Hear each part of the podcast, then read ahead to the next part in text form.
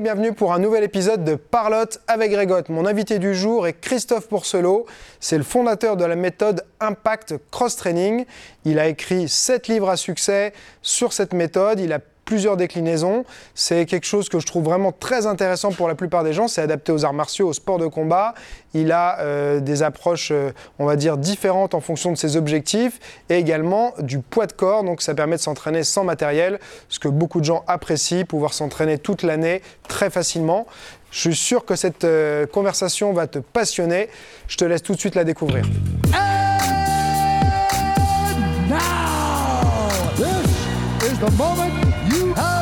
Waiting for. It's time!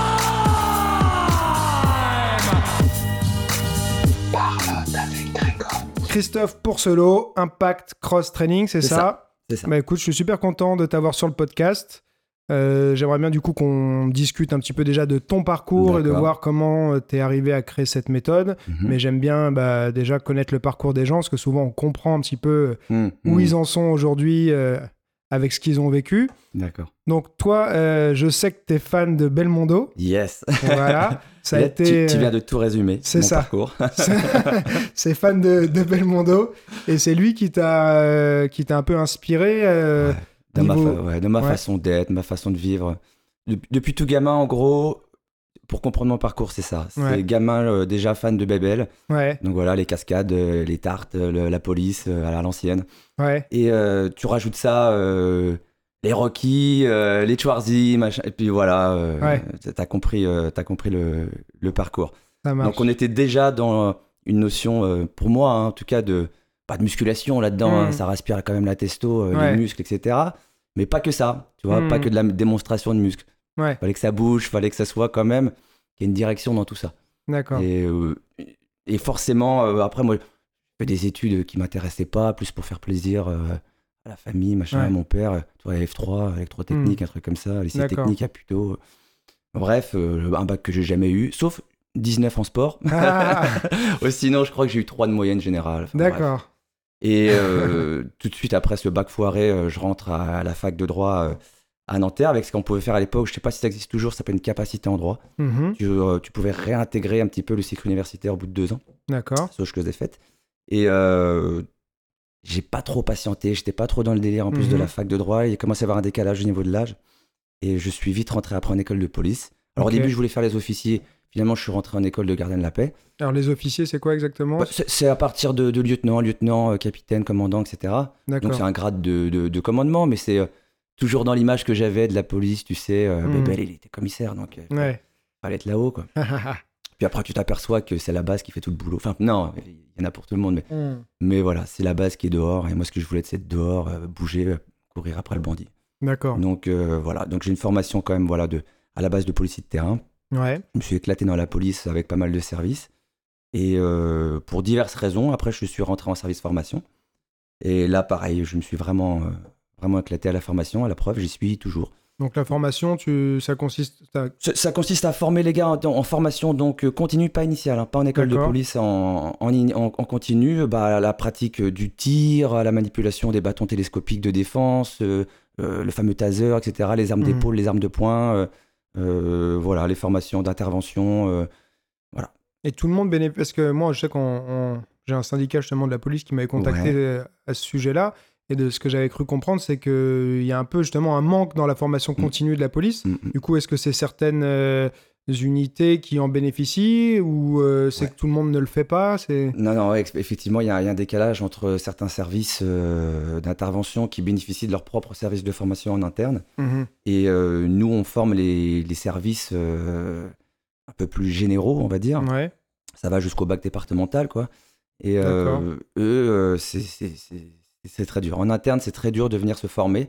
Parce que justement, en plus, depuis 2015, je te raconte pas la, la pression au niveau, au niveau du terrain, quoi.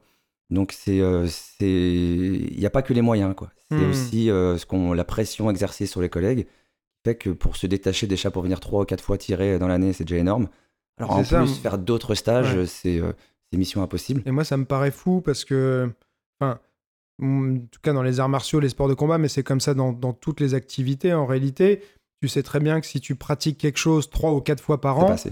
bah, enfin, Non, même si c'est, même si déjà faut avoir atteint un niveau euh, d'excellence, on va dire, pour réussir à garder quelque chose en faisant que trois ou quatre fois par an. Mais même là, même si tu étais excellent, je pense que Non. en faisant trois ou quatre fois Non, par an, ça va, ça va se dégrader. Et surtout en Beaucoup. situation de, de stress. ouais, et une c'est ça. dégradation énorme de la technique. Oui. Et tu, tu retiens peut-être 10% de tout ce que tu as vu. Voilà, Donc, euh, non, non, c'est pas assez. C'est pas assez. Bah ouais, faut, faut c'est- le dire, c'est pas assez.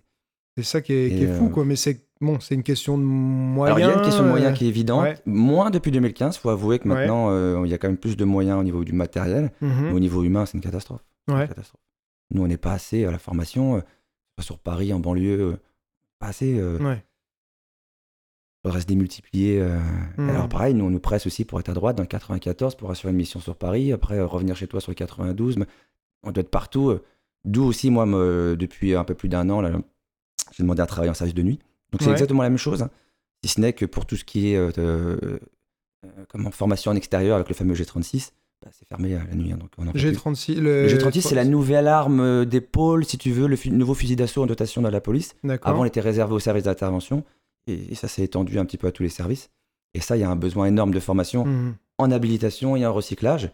Et maintenant, on utilise aussi dans dans d'autres stages qu'on appelle les stages Turin Mass, hein, surtout le niveau 2 avec les bacs.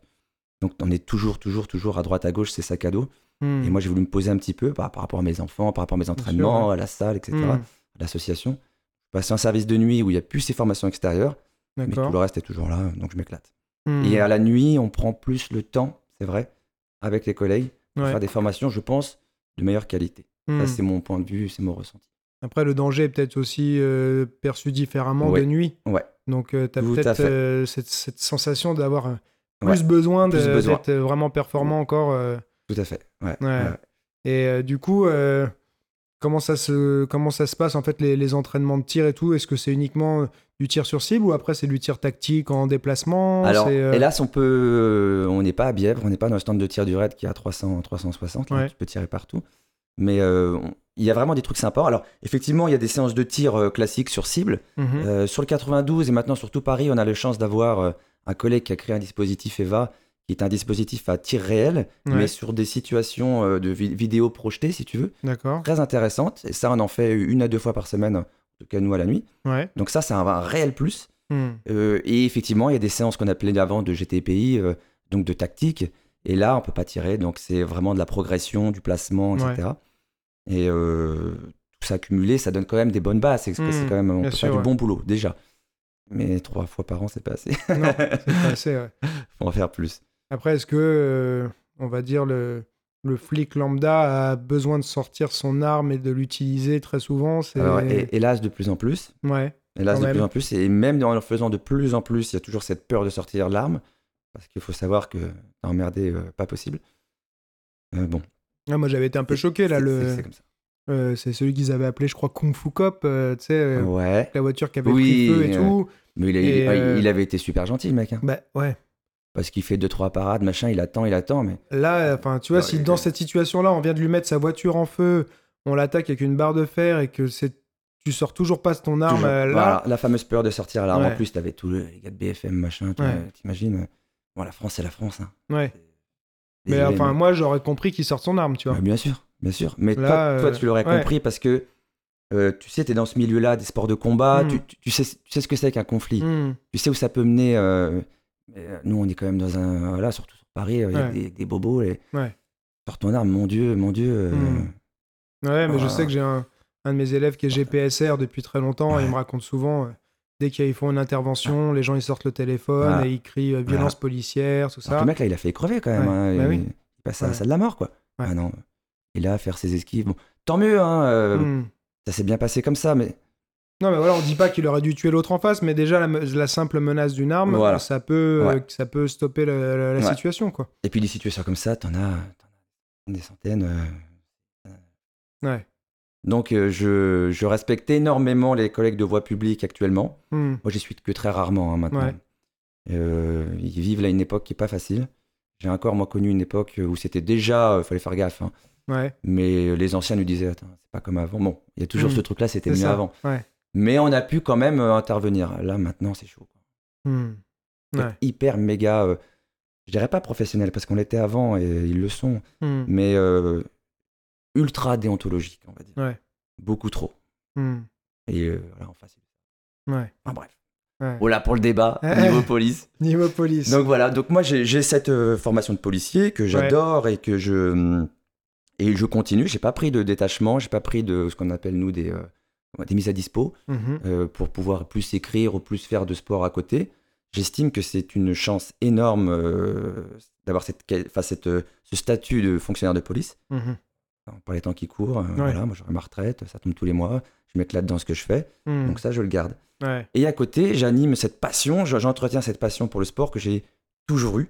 Toujours eu. J'aime, je dis souvent, moi, à mes amis, ou quand je fais des stages à droite à gauche, que le- j'ai commencé le sport vers 6 ans, je pense, ouais, c'est CM2, avant de rentrer en 6 quoi. T'as commencé par quoi? Alors moi, mon père était prof de plongée et prof de, enfin, il faisait pas mal de judo aussi. Donc c'était ceinture de judo. Donc euh, plongée, judo, natation. Ça a Mhm. commencé par ça dès la sixième. Ok. Et euh, je crois que j'ai jamais, comme je le dis souvent, hein, je, je fais beaucoup d'introspection, mais Hmm. je crois que j'ai jamais eu de, de semaine ou même 3-4 jours consécutifs où dans ma vie, j'ai j'ai pas fait de, de sport. Ouais. Toujours. Hmm. Alors euh, bien sûr, la musculation, t'en fais pas à 12 ans. Non. Mais euh, quand c'était pas la, la- la gym au collège, c'était voilà, les- la natation, la plongée sous-marine où on nageait beaucoup, c'était le judo, c'était euh, dès que je suis rentré dans les années 90, fin des années 90 dans la police, bah j'ai découvert la boxe, la boxe pied-point avec des Mm. cadors, c'était génial. Hmm. Et il y a toujours eu des semaines quand c'était pas le kim, c'était les gants, c'était la course à pied, c'était aller nager, euh, c'était la muscu. Alors au Mm. départ un peu comme tout le monde, beaucoup de poids de corps avant la méthode l'a fait, mais Ouais. beaucoup de poids de corps. Après, il y a eu les charges. Euh, toujours, toujours, toujours euh, ça. Et je veux le maintenir en tant que passion, ce truc-là. Hmm. Je veux pas en faire un métier à part entière. Ouais. Parce que je pense que tu sais ce que c'est. Enfin, Hmm. quand tu as besoin de ça pour manger, Hmm. tu le vis plus pareil, le truc. C'est plus le même délire, c'est plus le même stress. Alors, tu es plus professionnel. Moi, je suis Mm. pas du tout professionnel, entre guillemets, dans ce que je fais. Je m'investis pas comme toi dans le... C'est bien, c'est génial ce que tu fais, là, les podcasts, les, euh, le matériel. Hmm. T'as vendu de matériel, mais c'est top. Forquette, euh, merci, merci. mais moi, j'adore tes, j'adore tes KB. euh. Enfin, bref. Mais moi, je pourrais pas faire ça. Ouais. J'ai pas ce sens et du commerce Mm. et de, de la communication. Ouais. Donc, je communique sur ma passion, Mhm. Euh, T'as vu, en général, c'est assez simple. Je parle pas beaucoup dans les vidéos. Je fais mes trucs et si ça Ouais. vous inspire, tant mieux. Si vous aimez pas, bah, ça sert à rien de critiquer sur, le, sur la page Facebook ou quoi. Bah, tu Ouais. regardes pas et puis tu passes ton chemin. Ça, c'est Mais, toujours la même euh, chose. Ah, c'est horrible. hein. Ouais, mais Euh, c'est un truc que j'arrive, c'est un concept que j'arrive toujours pas Ah. à comprendre. euh. Surtout qu'on on- on est Mm. là dans le partage. T'aimes, tant mieux. Mm. Et puis on est fiers. On est, moi, j'aime Ouais. bien quand Bah oui, je partage des, des- des trucs sympas. Pas que les gens adhèrent à ça. bah Et puis t'as les mecs là qui viennent de je sais pas trop, de quelle communauté là, qui viennent te faire chier. Ouais, Mais si t'aimes pas, moi je vous regarde pas, tu sais, à bah, la c'est base. ça, ouais. Je regarde, j'ai jamais ouvert un livre. En, en gros, il y a deux communautés. Enfin, Mm. deux, on va dire peut-être 10% des communautés extrêmes qui me, qui me saoulent un petit peu. T'as d'à côté les Lafay, d'à côté en CrossFit. Ouais. Les mecs, je, je suis conscient que c'est 10%. hein. Hmm. Donc, euh, Ouais, mais voilà. suffit, il en suffit de quelques-uns en fait. Oh là là là parce qu'ils vont tout le temps revenir, ils, vont, se mettre en groupe ouais. Et puis tu sais, ils taguent des potes qui, eux, après Oui. aussi, te mettent la dose.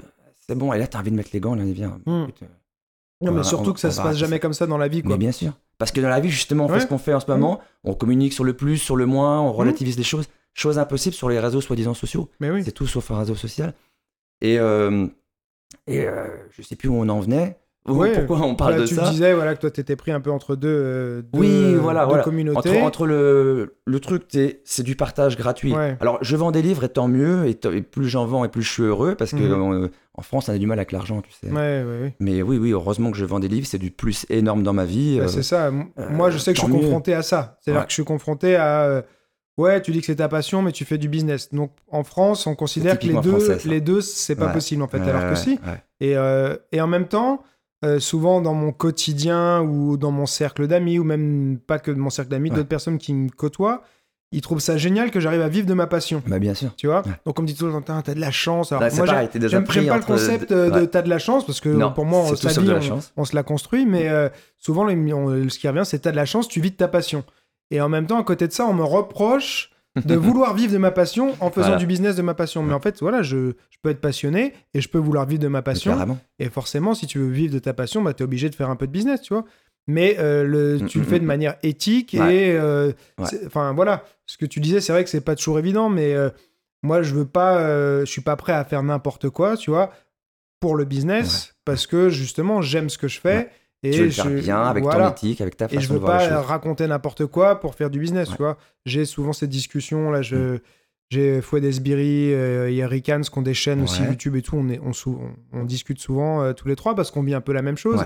Et c'est vrai que moi je leur, moi je suis moins, par exemple que Fouad, euh, l'évolution de YouTube qui est devenue plus du divertissement. Ouais. Alors que moi, ça fait très longtemps que je suis sur YouTube. Au début, c'était plus des tutos. Des tutos, de On allait sur. YouTube Ouais. pour euh, trouver un truc, tu vois, Ouais. mais c'était n'importe quoi. C'était comment planter un clou. Euh, y avait, mais c'était plutôt une plateforme un peu d'apprentissage. Euh, Il y avait quelques vidéos à la con, tu vois, mais c'était Mm. beaucoup ça. Et avec le temps, euh, c'est devenu un peu euh, presque une deuxième télé-réalité Mmh, mmh. où Oui. on divertit tout ça. Et il y en a qui. euh, Ouais, alors, ouais, c'est pas que je trouve pas ça bien. Il, faut, il en faut pour tout le monde, Ouais, tu vois. Mais t'as les gens qui commencent, par exemple, comme Thibaut InShape, sur euh, de la musculation, euh, apprendre aux gens euh, euh, ou partager sa passion de la muscu, et puis qui, un moment, il est complètement parti dans le divertissement, D'accord. et maintenant, il fait quasiment plus jamais de vidéos sur la musculation, il fait... Il euh, euh, il va tester, il part à l'armée, il fait ci, il fait ça, et c'est que du divertissement. Alors, je dis pas que c'est pas bien, mais moi, je me sens pas, prêt rentrer à faire ça. Ouais, ouais, ouais. Voilà. Ouais. Tu restes dans, dans, Moi, dans ton suis- domaine voilà. de compétences pointues, techniques. Voilà, je suis un professeur, euh, ce que je veux transmettre. Et euh, même si je peux faire, j'ai fait des vlogs, des trucs où je partage un peu mon quotidien, mais c'est toujours mon quotidien lié Mmh. Ouais. à ma vie de sportif, euh, de professeur, de tout ça. Mais j'ai pas envie de partir dans du pur divertissement parce Ouais. que c'est pas pour ça que je suis là, quoi. Ouais. Voilà. Et c'est vrai que c'est pas, bah c'est ça, faut pas se trahir, je pense, pour avancer. Maintenant, ceux qui aiment faire du divertissement, Pourquoi bah, pas. qu'ils le Et fassent puis ils à, leur à public, 100%, ça marche voilà. bien, tant mieux. Hein. Mais donc, ça que je voulais dire, c'est que voilà, ceux, pour ceux qui savent pas, toi, tu as 6 ou 7 livres, c'est ça? Alors on va dire 7, mais c'est 6 et 6 bis, on va dire. Parce Ouais. que le dernier, c'est en deux tomes. Donc on va dire 6, mais C'est comme celui le au poids de dernier- corps, c'est ça? Voilà, c'est la Ouais. Bible de la musculation au poids de corps. Ouais, tout à fait. D'accord. Alors on, on- on va en reparler, mais après je veux, Hmm. je veux juste terminer tu sais, sur le parcours. Ouais, bien sûr. Euh, le, le- le parcours, il est quand, euh, je crois que c'est en 2002, euh, passionné de, de musculation, mais avec un S, tu sais, de toutes Mm. les musculations. Euh, je passe à un brevet d'état à l'époque qui s'appelait la CUMES. Ouais. Euh, dans assez. euh, Ouais, il était pointu, surtout moi qui étais un gabarit léger Mm. en judo. euh, Là, fallait, quand tu passais l'examen, fallait envoyer quand même. hein. hmm, C'est là que je me suis fait ma première année discale, c'était en préparant cet, cet examen d'ailleurs. D'accord. Et à, à l'époque, en plus, bien avant justement CrossFit, etc., c'était à la base un, un BE pour les haltéros. Il Mm. représentait, je crois, entre 5 et 10% de. Ouais. et tout le monde s'en foutait de l'haltéro. Euh, Ça avait l'image du truc en combinaison un peu ringard. Hmm, Alors qu'en fait, oui, ça a toujours été un sport euh, Ouais. euh, avec des valeurs énormes et des qualités, qui développe des qualités physiques et de coordination énormes aussi. hein. Ouais. Mais euh, voilà, en, en début 2000, euh, tout le monde s'en foutait de la de l'haltère. On le passait tous le format culturisme ou euh, force athlétique, un petit Ouais. peu plus. Et même en, voilà, en culturisme, c'était de l'endurance de force.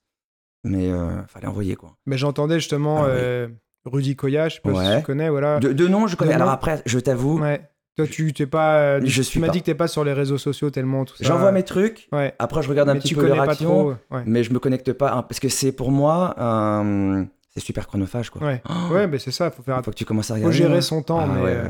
Du coup, Rudy Koya, bon, moi, je, euh, il me coach actuellement aussi en musculation, mais il, ex- il expliquait dans un de ses podcasts justement que le niveau du BE avait vachement changé et qu'à Ouais. l'époque, à Cumez, lui, il était champion de France euh, de, justement en altéro, je crois, Ouais. et qu'il a à peine eu la moyenne. Ah, c'était euh, énorme. Et il dit que c'était hyper relevé, quoi. Moi, je sais plus, je faisais 68 kilos, un truc comme ça, quand je me suis présenté. Et c'était genre, euh, je vais peut-être dire une connerie, hein, mais c'était du 1 demi-point à la rep, la barre à 120 en soulevé de terre. Enfin, euh, moi, j'ai pareil, hein, sur Ouais. tout ce qui est. euh, le bench, j'étais un petit peu mieux, Mhm. mais le, le squat, euh, j'en avais chié au squat. Ces fameux demi-points à la rep, tu sais, Mhm. avec des barres à, à trois chiffres, là. Par contre, après, j'avais 20 sur 20 aux dips et aux tractions. Parce que voilà, à poids de corps, j'étais Il bien. beaucoup de poids de corps. Donc au final, ça s'était bien passé. Mais l'épreuve, il y avait une épreuve d'altéro, euh, c'est théorique, fallait construire une séance, tout ça. J'avais pas bossé ce truc-là. Pourtant, j'avais le, le- le top du top hein, en formation. Mm. J'avais Marc Bouillot. Euh, Marc Bouillot, c'est un dieu pour moi. Mm. Et, euh, et en culturisme, j'avais. euh, Il a fait des livres, lui. Ouais, ouais, ouais, ouais. Mais j'avais Thierry Pastel en culturisme. Alors lui, il était dans son délire de la série de sang. Donc Mhm. au niveau pédale, c'était un peu chaud d'arriver là-bas. Heureusement, j'avais travaillé à droite à gauche. Mais c'était relevé, c'était relevé. Les questions étaient bien relevées aussi. Parce que c'était des cadres techniques de la Fédé qui te- Ouais. qui t'évaluaient. C'était pas des manchots, le mec qui connaissait bien le truc. Ça avait une vraie valeur, quoi. Et ouais, vraie valeur. Ouais, T'étais vraiment content de l'avoir. Quand tu voyais les pourcentages, c'était entre 20 et 30%, je crois. Mhm. Donc il l'avait. Je l'ai pas eu la première fois parce que je me suis présenté avec une hernie discale. Et Dès que j'ai monté Mm. la barre, euh, impossible au squat. Hernie discale Donc ça fait un zéro. hein. cervicale Non, non, Non euh, au niveau lombaire, hein, entre la Ah. dernière lombaire et le plateau du sacrum. Ah. Et je traîne ça depuis 2001-2002. Et c'était, euh, c'est arrivé comment? En reposant la barre sur euh, une série de soulevés de terre lourds. Je me rappelle très bien, c'était au commissariat de Courbevoie, j'étais tout seul dans la salle. Je me suis mis par terre comme une merde, là, je pouvais plus me relever. Un collègue qui est venu une heure après, quoi. Hmm. M'a relevé. oh, horrible. Donc voilà, le BE en poche début des années 2000. Euh, je, je commence à donner des cours. Et j'étais déjà dans, dans cet esprit, tu sais, faut pas oublier euh, Bébel, machin, Hmm. où je me disais, mais il y a trois, en gros en France, hein, au niveau fédé, il y a, on a trois trucs. On a l'altéro, la force, donc la force pure, Mhm. euh, la puissance, et on a le culturisme où on est plus sur une démarche, pour moi, que j'adore, qui est plus philosophique, et dans l'endurance de force. Hmm. Je suis toujours dit, mais merde, pourquoi les trois là, on, on est, on est des êtres profondément complexes? On a Hmm. trois filières énergétiques qu'on active tout le temps. En ce moment, faut pas croire que je suis que dans l'aérobie. Hmm. Euh, le- les petites réactions que je fais, on est toujours un petit peu aussi dans, euh, dans, dans, dans les phases anaérobie. On est toujours dans ces trois filières qui, se chevauchent, qui travaillent Hmm. en même temps. Et je dis, on, on a ces trois sports qui développent trois filières, et en nous, ces trois filières, elles sont toujours en train d'être activées, désactivées. Hmm. Pourquoi pas faire une épreuve sportive, créer un sport où on les bosse ces trois-là Ouais. et impossible. J'étais à l'époque, euh, j'avais fait un petit peu mes débuts sur un petit forum de musculation très sympa. Et le mec me disait, mais non, mais soit tu crées un nouveau public, mais dans les publics actuels, tu trouveras jamais euh, des mecs intéressés pour faire ces trois épreuves-là. Hmm. Je les ai un petit peu écoutés, euh, donc j'ai pas poussé le truc et euh, j'aurais peut-être dû plus, tu vois, début des années 2000, parce que maintenant, c'est tout à fait ça le crossfit. Ouais. Et, mais de mon côté, j'ai toujours continué à travailler comme ça, par contre. Et progressivement, je me suis mis à former aussi des mecs, tu sais, chez nous, pour les, un petit peu les groupes d'inter. Mhm. Ah, tiens, Christophe, euh, c'est pas mal ce que tu fais. Tu mets un petit peu des commis avant de mettre du, du- du coucher, des Mhm. machins. Ça dirait pas de me préparer, machin. Alors, au début, c'était très amateur. Quand j'ai eu mon BE, ça commençait à devenir beaucoup plus professionnel. Et surtout après 2000, euh, je crois que c'est 2004 ou 2005 que je passe mon examen, euh, ce qu'on appelle les APP, euh, voilà, moniteur de tir, moniteur de sport. Mhm. Là, je me suis mis à le faire beaucoup plus, beaucoup plus sérieusement. Et ça a donné des résultats énormes. Hmm. Mais vraiment énormes. Les mecs. Mais je... le- on le savait tous, on le savait. On sait qu'on peut être à la fois fort et endurant. Hmm. Après, on aime bien mettre des cases en France, tu sais. euh, donc, soit t'es fort, soit t'es endurant. Mais ah, là, il y a une étude qui dit que tu peux pas te. Hmm. On peut, on peut. À des très hauts niveaux en plus. Hein. Ouais. Faut même pas se dire on peut être moyen partout. Non. On peut être quand même relativement bon partout. Hmm. C'est ça qui fait que la magie du corps humain, je trouve. Et euh, je me suis même à développer ça de plus en plus. Ouais. Ça marchait bien, les mecs cartonnaient sur les tests. C'est là que je me suis dit, mais Christophe, enfin, c'est là que je me suis. J'ai potassé euh, sur une méthode d'entraînement, Mhm. ce fameux entraînement croisé. Alors j'ai regardé tout de suite sur le dictionnaire euh, anglais, euh, Hmm. entraînement croisé, cross, cross training, allez hop. Et euh, j'ai créé ce petit truc. Et j'ai, je me suis dit, allez, on va faire un petit programme de 12 semaines pour les gars qui va mêler- mélanger du qualitatif vers le quantitatif. Mhm. Pour moi, le nerveux, ça doit arriver en premier dans une séance, bien échauffé, bam, on part tout de suite. Mhm. Et sur des mouvements très techniques, avec des petites séries. Ouais. Et plus on va vers la séance, plus on peut un peu, entre guillemets, bourriner, envoyer des exercices euh, cardiovasculaires qui demandent Mm. moins de technique. Mhm. Et en partant, en mélangeant la force, Ouais. un peu l'altéro, mais pas trop à l'époque parce que j'étais pas trop dans le délire de l'altéro, Mhm. même si je sais qu'en basket, tout ça, j'utilisais déjà. Mais euh, la force, le culturisme, les sports de combat et un petit peu aussi tout ce qui est euh, gym, gym athlé.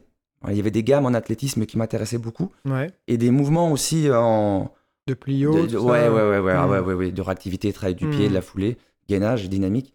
Génial, c'est une superbe école, euh, l'athlé. hein. Ouais. Ah Bon, les, les, les, les- anciens BE, les BE d'athlé, euh, avaient tendance un petit peu à s'approprier cette image de c'est nous les coachs des coachs, tu Mm. vois. Ça me, ça me saoulait un petit peu. Ouais. Mais bon. et, euh, et on a, de, de, de fil en aiguille, je, je crée cette méthode-là que je que j'axe un petit peu plus aussi sur le, le culturisme. Parce Mhm. que j'aimais ça. J'aime toujours le culturisme. C'est plus trop bon de le dire maintenant. Si, si. Mhm. Pour moi, c'est une démarche philosophique interne qui m'intéresse énormément. Et euh, bah, c'est cette fameuse méthode impact. Mhm. Elle est verrouillée, elle est écrite en 2010. Je balance le projet. euh, pour moi, l'éditeur, qui est le numéro un, pour moi, a toujours été numéro un, en fera. Mhm. Et euh, figure-toi que euh, j'étais en recyclage APP, donc c'est 2005, parce que c'est en 2010, c'est tous les 5 ans. chez nous. Ouais. J'envoie mon projet et j'en parle à un pote euh, pendant ce stage. J'explique le truc, quoi. tu vois, on mélange un peu de TRX, puissance, machin et tout. Il me dit Ah ouais, bah, ça ressemble un petit peu à du crossfit. C'est quoi ton truc? Et il monte les vidéos. Alors à l'époque, c'était pas du tout euh, comme maintenant. hein. Ouais. Euh, Ça a changé très vite. ça a changé très vite. Ouais. Et euh, autant à l'époque, j'avais dit, ouais, ça a l'air symp- sympa quand même. Mm. Et il montre une pub pour Adidas avec deux athlètes, un mec qui faisait ses trucs, après t'as une gonzesse qui arrive derrière. bam. Ouah, je dis, c'est bien. Alors je vois tout de suite que c'est quand même typé très altéro. Hmm. Donc je me dis, on est quand même, euh, c'est pas pareil quoi. Mais dans l'esprit, je me dis, merde, ouais. ça me fait chier parce que je me suis fait chier, ça fait 5 ans que je bosse là-dessus. Hmm. Les mecs, ils avaient déjà tout fait aux États-Unis. Merde. Euh, mais bon. Après, bon, j'étudie un peu le truc, je regarde ce qui se fait aux États-Unis, je me dis, bon, c'est pas pareil. C'est Mm. pas pareil. On n'est pas quand même dans la même dimension. C'est quand même très compétitif, même à l'époque. Hmm. Euh, beaucoup d'altéro, moi, je n'avais pas beaucoup. Ouais. Bon, euh, c'était tu des séances très courtes, hein, échauffement, un peu de technique, et après, 21-15-9, c'est terminé, tu rentres. Ouais. à la maison. Euh, maintenant, c'est plus du tout ça. hein, donc, et, et en plus, je veux même pas rentrer dans ce système de maintenant, Hmm. parce que ça fait honnêtement 3 ans, 3 T'as bonnes années, que je, je, Ouais. je zappe tout. Hmm. J'ai même beaucoup de contacts. Tu sais, les contacts des contacts, t'as as des trucs qui arrivent sur ton Facebook. Hmm. Même pas envie de les voir. Je vais masquer la publication. Je regarde plus. Donc comme ça, je reste dans mon truc et je Mm. reste, T'as pas envie de te faire influencer. ouais, soit influencé ou soit que les gens disent ah non mais Ouais, tu t'as copié. ouais t'as euh, copié nana. Ouais. Vite c'est crossfit. T'avais euh. du, des- du poids de corps dedans aussi, de la ouais, gymnastique? Ouais ouais ouais ouais. Tu parlais un moment de gymnastique au collège ou au lycée, t'as fait de Ouais, la ouais, ouais, gymnastique? je faisais des compétitions avec le, avec le, tu sais, le, le championnat de France entre guillemets des, des collèges. là. Parce que je t'ai vu faire justement des équilibres qui étaient sympas et tout, euh, des à transitions pas mal. C'était bien. Tu sais, j'arrivais à faire le tour complet sur la barre. les- tout ce qui était en arrière, il y avait pas de souci. Ouais, Maintenant, euh, quand tu vieillis, t'as peur. Tu sais. Ouais. c'est fou Puis là ça. maintenant, mais je- bon, on en reparlera plus Ouais. tard, mais j'ai le dos en vrac, il y a plein de trucs que je peux plus faire. Ouais, Mais euh, oui, la gym, grosse école. Grosse école. Et c'est- j'ai tout de suite voulu le mettre, l'intégrer dedans. Hmm. Tout de suite. Ah, c'est Euh, marrant parce que c'est vrai que t'as euh, t'as vraiment euh, pas mal d'éléments communs avec le CrossFit. Oui, ouais, non, il faut l'avouer. sans Oui, oui, le- oui, sans, sans le savoir, quoi. Ouais. Moi, c'est vrai que j'ai fait des trucs aussi à l'époque. euh, J'aurais dû chercher avant qu'on se voit, mais il y avait un coach américain euh, qui était euh, préparateur de, de, de- de combattants. Ouais, Et euh, dans les sports de combat, ils sont souvent aussi euh, à la pointe parce qu'ils sont tout le temps en train de chercher les meilleures méthodes Ouais. d'entraînement et tout ça. Et donc, euh, quand tu es dans le milieu, tu es souvent au courant, euh, même parfois avant les mecs qui sont dans le fitness Ouais. et tout, des nouvelles tendances. Tout à fait. Parce que les, les, les combattants, ils sont, ils sont prêts à tester des nouvelles choses. C'est des aventuriers. voilà, c'est des Souvent, je aventuriers. dis, des aventuriers de, de, de, de la fonte, de la force, Ouais. du, du mouvement. euh, J'adore ça. Et il y avait un mec, je sais plus comment il s'appelait, mais euh, il avait un club qui était dans un sous-sol, euh, un américain, et euh, il préparait des. il préparait des combattants et c'était des sortes de parcours comme ça, Ouais. chronométrés avec plein d'ateliers différents mm, et mm, t'enchaînais et t'enchaînais. Et moi j'avais ces DVD et ça m'a vachement donné envie d'en faire. Ouais. Et du coup dans mon club, euh, avec des élèves, le mercredi après-midi, on se prenait des Swiss balls, des poids, Voilà. des trucs, des machins, Ouais. des échelles d'agilité. Euh, Tu faisais tes parcours. et on faisait des parcours euh, comme ça, ouais, ouais. On, on se faisait euh, des fois euh, par tranche de 5 Ouais. minutes, des fois par plus, Ouais. mais on avait grosso modo une demi-heure à peu près d'entraînement. Et C'est on- très bien. C'est très on bien. enchaînait comme ça et ça Et c'est ressemblait vachement du crossfit Voilà. en fait, Alors sans après, le les puristes vont te dire, et ils ont raison, ils vont te Mm. dire, attends, c'est du circuit training. Ouais, Mais tout à fait, il faut l'assumer, c'est très bien le circuit training. Après, ils vont te dire, euh, maintenant, les mecs qui font du circuit, ils disent, ils font du. Non, ils disent pas qu'ils font du crossfit. euh, non, non. Ça, c'est maintenant. T'as même plus le choix. Maintenant, tu vas faire un burpee, une traction, tu cours. Les gens vont te dire, ah, c'est bon, il est bien ton WOD. Ou, Non, Hmm. non, je, je fais pas un WOD. Je Ouais. fais pas de crossfit. Ce que je fais, euh, ça fait des années que ça existe. Et surtout, faut surtout pas dire what parce que moi. euh, Ah, puis euh, les avocats, ils arrivent. Ah bah ouais, je sais pas si toi. et non, moi, j'utilise pas le terme. Parce que de- depuis justement ces fameux 2010-2011, Mm. j'ai tout de suite vu que le truc, c'était quand même pas de l'amateur. Ouais. Et qu'en face, il y avait des avocats. Et surtout depuis que euh, Reebok a repris le truc. Mm.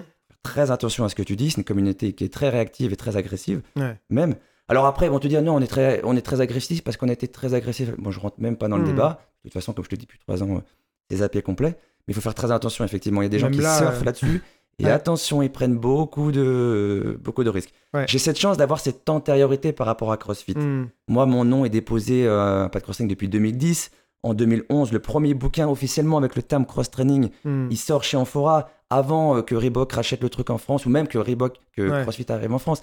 J'ai cette, cette chance d'avoir d'une part l'antériorité et d'autre part le fait avoué et je suis fier de dire que je n'en fais pas Hmm. du CrossFit. Ouais. Il en faut pour tout le monde.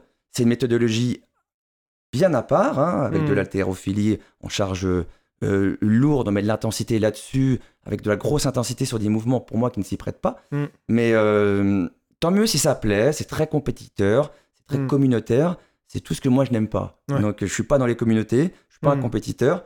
J'ai une démarche qui est plus interne, plus, un- Mhm. plus intimiste, euh, plus dans le voilà. le- je me retrouve plus dans des activités comme les arts martiaux, le surf le- et le culturisme, qui Mhm. sont des, des- des activités de recherche où il faut prendre son temps Ouais. et qui ne se prêtent pas trop à la compétition. Hmm. Après, on, on aime bien mettre un peu de la compétition sur n'importe quoi aujourd'hui. Ouais. Tu vois, même, tu vois, j'aime bien le Krav Maga, mais depuis qu'ils ont fait des compétitions de Krav Maga, Hmm. c'est un peu naze, quoi. Pareil, Ouais. compétition de surf, euh, on- ça a dénaturé le truc. Euh, Hmm. Compétition d'escalade. Alors, c'est bien des mecs qui vont super vite, machin, mais c'est Ouais. pas ça l'escalade. Ouais. Donc, moi, je reste dans ce délire-là. Hmm, Je- C'est vrai que ça peut vite dénaturer une activité, Oui. la compétition. Ouais. Et là, en l'occurrence, bah, le, de mettre du chrono euh, sur tout et n'importe quoi. Bah, la qualité, en général, elle, elle finit par, euh, par chuter. En voilà, tout cas, euh, dans alors le- t'as as une centaine, euh, voire quelques milliers d'athlètes dans le monde qui, malgré tout, euh, malgré cette ultra intensité, te sortent des trucs super beaux. Hmm. Mais il y a pas mal ça, de casse. T'as 90% de derrière. Ouais. Pas beau, quoi. Mais oui. Ouais, et du coup, il y a de Alors la après, on va dire ça dépend des coachs, tout ça. Oui, oui, heureusement, Ouais. ça dépend des coachs. Ah, mais ils ont, des- ils ont d'excellents coachs. hein. Moi, Ouais, j'ai beaucoup regardé. euh, justement, il y a des choses que je trouve quand même très intéressantes parce qu'ils ont des coachs très, très euh, pointus. Ouais, tu en a plein qui se sont euh, spécialisés, qui ont pris conscience que tu pouvais pas faire de la haute Mm. intensité sur n'importe quoi. Bah oui. Donc il y a vraiment du, je pense, du très très bon. Hmm. Et euh, je, je sais qu'aussi, moi, je, cette communauté, la CrossFit, il y en a 90% qui, sont, euh, font ça parce que déjà, il n'y a pas autre chose de- où ils sont. Hmm. Donc ils font le modèle CrossFit. Mais, euh, et puis qui sont super cool, super ouverts. euh. Il n'y a, y a- y a aucun souci. Mais après, euh, ils font partie comme la communauté des, des mecs, là. euh, La faillite. corps l'a fait. Ils sont dans des délires, les mecs, là. Ouais, mais c'est le problème des communautés. Et, euh, mais je pense que souvent, ça tient quand même aussi de la personne qui est un peu à la tête de la communauté, Ouais, tu vois. Parce euh, que je- Alors, on l'a fait, mec. moi, ma bizarre, même. communauté, en tout cas ceux qui me suivent, Ouais. euh, si jamais ils- je les vois en train d'échanger sur quelque chose, mais ça n'arrive quasiment jamais, euh, et qui sont pas respectueux, je vais aller Tu intervenir, tu, vois. Ouais. J'ai par contre vu des gens que je n'ai même pas envie de citer là, mais qui parfois, euh, bah, euh, tu les identifies clairement sur Facebook en disant, hé, Arrête un peu, gars, euh, tu devrais recadrer et tout. Pas de réaction. Non, il laisse pas. Et, C'est euh, dommage. et donc, je pense que vraiment, Mm. euh, pour moi, tu, c'est l'i- l'image et l'état d'esprit que tu véhicules. Tu vas attirer des gens Bien qui sûr. vont correspondre à ça.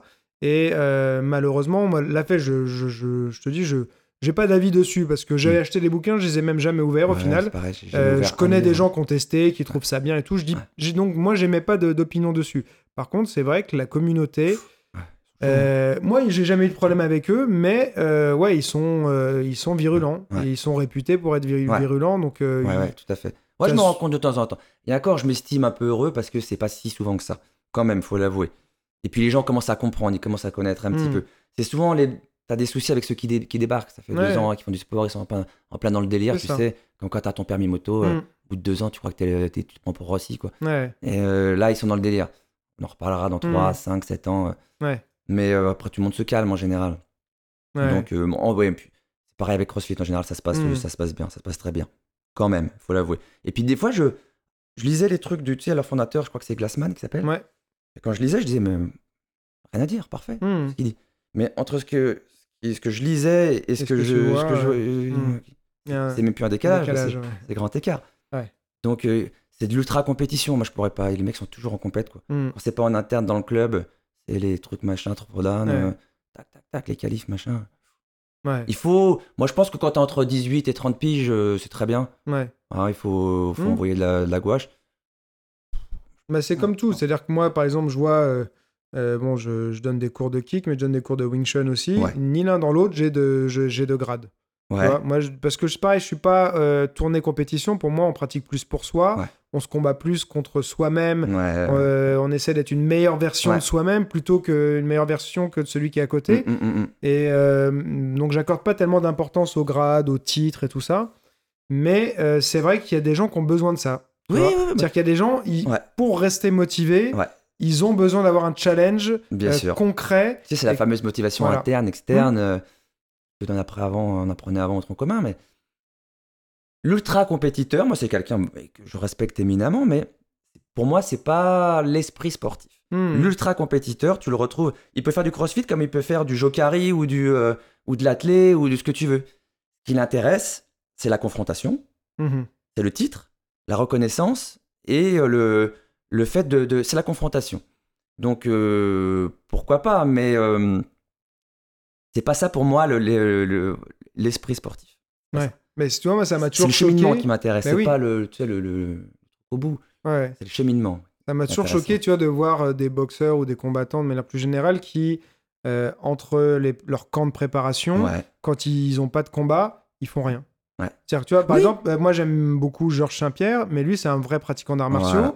Il a arrêté pendant 4 ans, mais pendant 4 ans il a Il continué a à s'entraîner en fait. euh, d'explorer des trucs. voilà, alors qu'il, bon, lui il dit qu'il savait qu'il reviendrait un jour et tout Mm. ça, mais euh, il n'y avait rien de certain. Mm, mm, mm. Et surtout, il n'avait pas besoin de s'entraîner. Mais il expliquait que même pendant ces 4 ans-là où il a arrêté, il s'entraînait une à deux fois par jour, quasiment tous les jours. Voilà. Parce que c'est quelqu'un qui aime vraiment ça.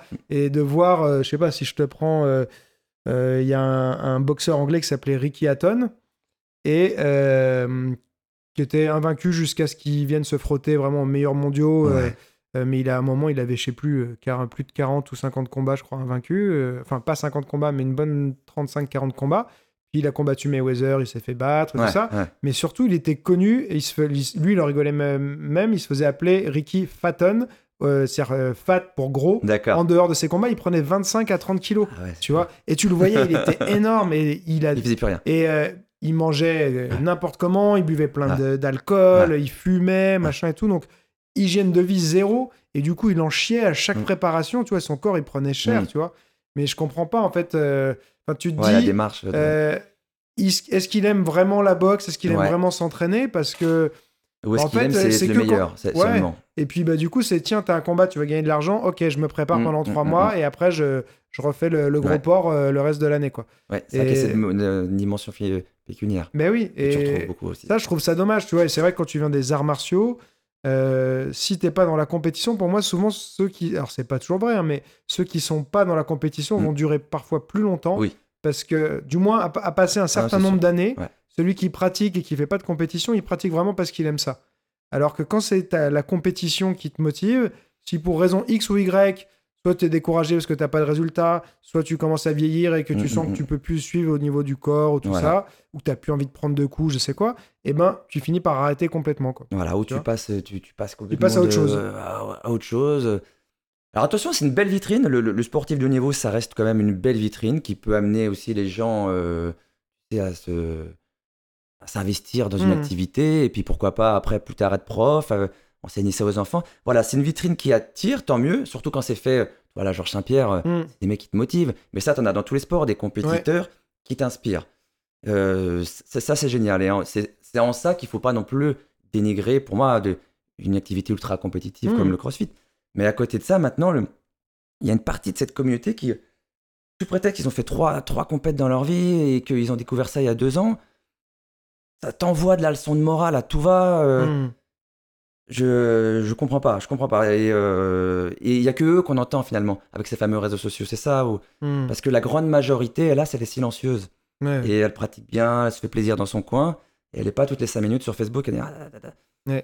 Bah, c'est ça. Mais moi, c'est ce que je disais, à part pour répondre aux gens, euh, ce que j'aime bien aussi, euh, souvent, c'est des commentaires positifs et j'aime bien Ah, essayer de c'est répondre bien, c'est motivant. à ça. tous les gens, Ouais, tu vois. Mais euh, sinon, euh, j'ai jamais laissé de commentaires négatifs sur aucune vidéo de ma vie. Hum, hum. Les rares fois j'ai laissé des commentaires sur les vidéos des autres, c'était pour dire tiens, super, machin et tout. Ouais. La plupart du temps, je laisse pas de commentaires.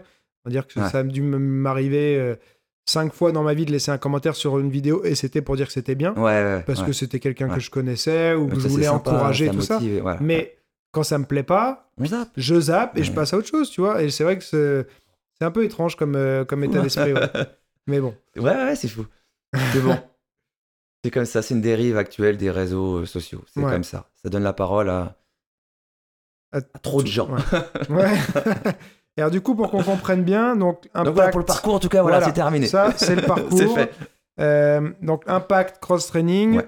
Donc, la différence, c'est pas de compétition. Alors, pas de compétition, que- quelque chose qui, d'entrée de jeu, est délibérément beaucoup plus ouvert, euh, ludique, entre guillemets. J'aime pas trop le terme ludique, mais bon. Mm. Euh, en tout cas, beaucoup plus ouvert euh, sur toutes les activités. Mhm. Alors, et c'est là où ça rejoint ce que je vous lisais dans les trucs de Glassman. Des fois, je me dis, merde, c'est pas si différent que Ouais. l'esprit originel du CrossFit. Ouais. Et heureusement pour moi, euh, c'est pas du tout ce qui se fait en pratique. Donc, euh, bon, tant mieux. Donc voilà, quelque, moins d'haltérophilie, une philosophie euh, complètement différente de, de la méthodologie de l'entraînement. Mhm. Donc euh, je pars vraiment du qualitatif vers le quantitatif avec des phases, phase explosivité, phase puissance. Avant, je mettais une phase force et une phase plutôt endurance. Mhm. Avec les années, maintenant, j'ai viré la phase force parce que de toute façon, je peux plus. Mais euh, euh, on, on est dans cet esprit-là. Euh, le- et quand on mélange tout ça, on met toujours. je- J'essaie de mettre les phases très nerveuses, très lourdes, sur du gros, gros recrutement nerveux, très technique, Mhm. sur des charges plutôt descendantes, stables ou descendantes, et Mhm. compensées par le fait que ça monte sur le, le métabolique derrière. On est que sur du truc comme ça. Et puis, quelque chose de, de vraiment très fonctionnel en ce sens où j'essaie de vraiment travailler dans les trois plans de l'espace. Pas que du sagittal. Mhm. hein, le sagittal, c'est vraiment Ouais. le mouvement que tu observes de profil. C'est 90% des mouvements que tu vois, voire Mm. presque 100%, euh, par exemple chez CrossFit. Donc, tout ce Mm. qui est les snatchs, l'arraché, Ouais, même les mouvements de keeping pull-up, tout ce que tu veux. Ouais. c'est sur le même Alors, le sagittal, très bien, mais trop de Mhm. sagittal euh, tue la colonne. Mhm. Tue le sagittal.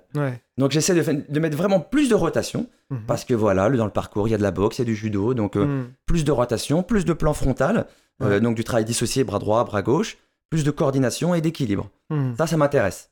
Donc euh, beaucoup plus ouvert. Alors certes, euh, euh, je me ferai toujours défoncer par, euh, en, en termes de compétition, hein, Mhm. par un mec qui va me sortir euh, des barres de fou, qui va enchaîner sur du 400. en- Mais Ouais. c'est pas ce qui On m'intéresse. s'en fout en fait. On moi, enfin, je, je ouais. m'en tape complètement. Mais oui. Et plus ça va, et plus je m'en tape. Hein, tu me redis ça à 28 ans, euh, j'aurais un peu les boules, euh, il y a encore, il y a. Mhm.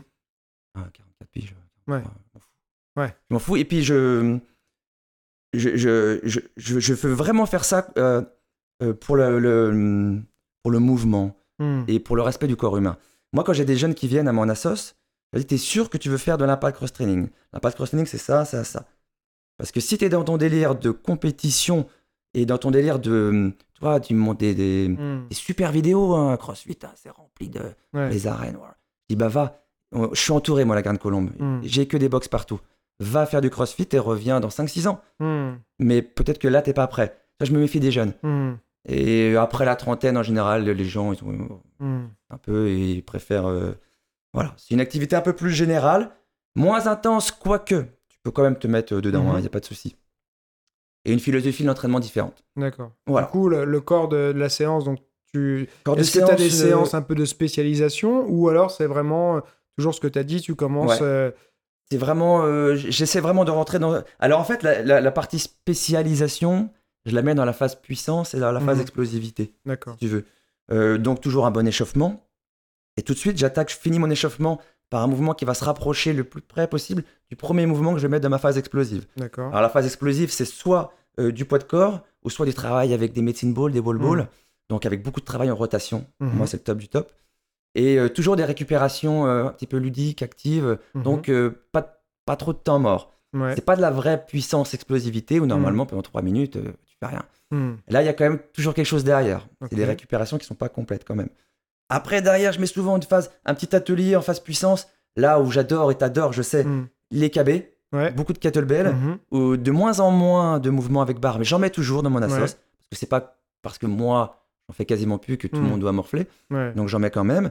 Donc on augmente un peu dans les charges, mais on reste sur du travail vraiment qualitatif, Mhm. et que je commence à, déjà à mixer avec un truc un peu, un peu cardio derrière, Mhm. déjà un petit peu. Et on finit toujours les séances par ce que j'appelle les body shape, et c'est bah, du conditionnement euh, Mm. métabolique, hein, c'est de l'endurance de force, où là encore, soit on fait que de l'endurance de force, Mhm. ou soit, des fois, je mets mes petits trucs en dégressif, tu vois. euh, pour... Je vais mettre du, du, du KB, euh, du long cycle, par exemple. Mais si je fais un long cycle 32 ou, à- ou, à- ou même à 20, 20 des brouettes, c'est quand même Mhm. lourd. Ouais. Euh, même en double, en double KB. Mhm. Euh, on va commencer sur du 7, et puis on va faire sur 7, 6, 5, 4, 3, 2, 1 sur les KB. On a déjà nos 7 séries. Et derrière, quelque chose qui va monter en- sur le métabolique. Tu vois. Et puis, et la séance se passe comme ça. Mhm. Et euh, à chaque fois, à chaque séance, derrière, tu sais, ça peut être des uchikomi, mais tout le monde ne sait pas faire des uchikomi non plus. Ouais. Donc, j'adapte. Si tu sais pas faire des uchikomi, bah, tu vas faire euh, euh, fente avec Tai Sabaki, tu te redresses, tu refais Mhm. fente avec Tai Sabaki. On est quand même dans une logique de rotation, mais beaucoup Mhm. plus simple. Voilà, on est dans, ce- dans, dans cet esprit-là. Et comment tu gères du coup, par exemple, l'apprentissage technique, voilà, que ce soit des mouvements, euh, euh, si tu fais un peu d'altéro ou même des mouvements de kettlebell, Ouais. quelqu'un qui arrive, qui est débutant, qui a jamais Ouais. fait, Alors, je, vais, je, vais comment le- tu fais? je vais surtout, dans cette fameuse phase puissance-explosivité, Les mecs, je vais pas leur dire euh, t'envoies tes, euh, ta série comme ça. Eux, ils vont en fait, dans cette phase explosivité puissance, ils font leur travail technique. Mhm. Je, je- je le mets là. Et dans la phase vraiment où tu te mets entre guillemets dans le rouge, j'essaie de mettre des trucs relativement simples techniquement pour Ouais. qu'ils puissent envoyer quand même de la patate. Ça, ouais. Je ne mettrai pas dans cette dernière phase, Mhm. mouvement très technique. D'accord. Ok. Après, bon, dans, dans la semaine, il y a un créneau, euh, j'aimerais en avoir plus, c'est sûr. Ouais. Et en général, c'est le vendredi, où c'est un créneau libre. Là, tu viens pour travailler. Que ta technique. Que Donc la salle euh, dans laquelle tu Alors, donnes cours, c'est une salle municipale, ouais, c'est ça une association municipale, moi j'adore. On est dans l'esprit des années 80, le gymnase. euh, Mhm. moi, je, euh, voilà, Parce que j'ai vu, ouais, d'après les images, euh, ça me bon semble vieux être gymnase, ouais. euh, j'ai le dojo que je peux prendre presque quand je veux, j'ai la piste, génial. T'as même, de- je crois, un truc d'escalade, non, dedans dans Il y a un mur d'escalade, mais je n'y ai pas accès. D'accord. Après, il y a des questions d'assurance. Ouais, tout ça. assurance, le mec il gueule, il a raison. Mm. hein. Non, non, j'ai pas accès. D'accord. Et euh, par contre, euh, j'aimerais bien moi, avoir des petits trucs de bloc, euh, rajouter du Ouais. bloc, mais euh, Tu regardes un peu, je sais pas si tu as déjà vu hein, les, tout ce qui est Ninja Warrior et tout ça. génial, C'est génial, hein, ça. génial. Alors après, c'est moi le, le problème de la sauce. Alors il y a du bon et du moins bon dans une sauce. hein. Mhm. Le, le moins bon, c'est que je dois me taper tout le matériel à, installer, à désinstaller, etc. Et que justement, je peux pas me. J'aimerais bien hein, me Mhm. lancer dans des installations style Ninja Warrior. Mhm. J'adorerais. Ouais. Mais c'est des trucs qui doivent rester, tu sais, toujours en place. Ça, tu peux pas te permettre. oui. de- Et Il y a, y a des dommage. salles qui s'ouvrent. hein, euh, ouais, Même génial. si des fois, il y a des salles de parcours. Ouais. euh, Le parcours, où génial. pas loin, tu vois, de, de, de- Ah, de certaines choses qui sont Ninja Warrior. D'ailleurs, en général, les mecs du parcours, tout ce qui est parcours, freerunning, Ils sont bons, hein. Ninja Warrior, ils sont bons, Ils tu assurent. vois. hein. Ouais. Mais ça, euh, j'adore. Mais bien plus, ouais. mais bien plus que tout ce qui vient vraiment de l'altéro, etc. Ouais. Moi, Ce qui leur manque parfois, c'est- génial. C'est justement le, le grip, Ouais. la force de grip, parce que dans le parcours, ils, ils utilisent Très beaucoup moins. Voilà. et, euh, Ouais. Mais c'est vrai que j'avais vu, et il me les mecs qui viennent du euh, bloc et de l'escalade, très ouais. fort aussi. Ils sont euh, souvent très très forts euh, dans ouais. les Ninja Warrior. Mais euh, je trouve ça génial comme. euh, Enfin, les mecs que je vois dans le, nin- dans le Ninja Warrior qui sont bons, ouais, ils sont vraiment impressionnants. Et il me semble qu'il y avait un club en France qui s'est ouvert en province. Ouais. Mais que- moi, c'est un truc que j'aimerais bien qui se développe, tu vois. Moi, j'essaierais d'aller jouer. Ah, euh, génial. je pense que je serais relativement nul euh, au départ, mais, euh, C'est comme mais tout. en fait, hein. un- ça se travaille. ouais, et puis c'est hyper, hein. et c'est hyper ludique en même Ouais. temps, tu vois. C'est, euh, je trouve ça Une génial. fois que t'as passé la peur, euh, le parcours, c'est la peur. hein. La peur de Mm. te fautrer, euh, la peur de te faire mal, etc. Ouais. Si à part la pédagogie, justement, l'important des profs, t'arrives à surmonter cette peur progressivement, c'est génial. Bah Vraiment génial. Là, moi, je suis dans un, un- un moment de ma vie de frustration énorme, hélas. C'est, euh, si tu veux, il y a plein de de- de- d'activités, Ninja Warrior, Mhm. parcours, etc., que j'essaye de mettre, hein, moi, dans, dans l'ICT. hein. Ouais. C'est vraiment d'être le plus ouvert possible.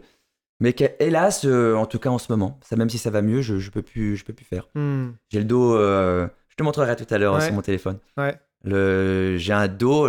le- la dernière fois que j'ai fait le, le scanner, le mec, quand il revient me, me donner les trucs, euh, je m'attendais pas à vous voir. Je voyais un- une personne âgée et plutôt obèse. Ouais. Donc j'ai, le, un début de spondylodystésis, donc ça part vers l'avant, le tête part vers l'arrière. Et mes, mes deux dernières vertèbres sont complètement soudées. Hmm. Euh, Tout est parti en arrière, donc je suis constamment en, en hernie discale, quoi. C'est plaqué, puis celle du dessus, entre le 4 et le 5, c'est pas mieux.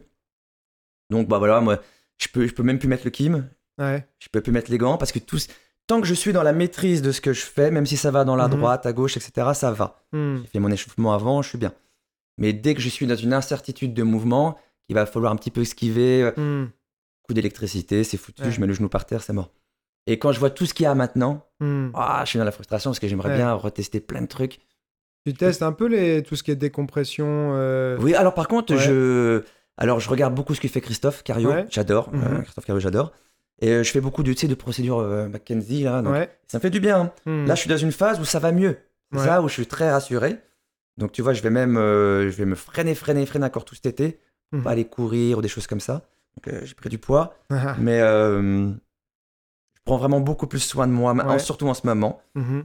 malgré ce qu'on peut voir sur les vidéos, euh, c'est bien échauffé, c'est bien travaillé Mmh. euh, quand même. Je refais, par contre, ce qui me fait énormément plaisir, c'est que je refais beaucoup plus de culturisme. Ouais.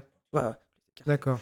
Lover, Hmm. travail strict, tension continue. Ouais. Ça, ça fait pas du tout mal au dos. Les culturistes vieillissent, vieillissent bien. Bon, à part Mmh. ceux qui chargent la gueule comme des. C'est une autre histoire. une autre histoire. Mais le, le- avec le culturisme, tu vieillis Mm. bien. J'adore ce, Ouais. ce, ce- ce sport.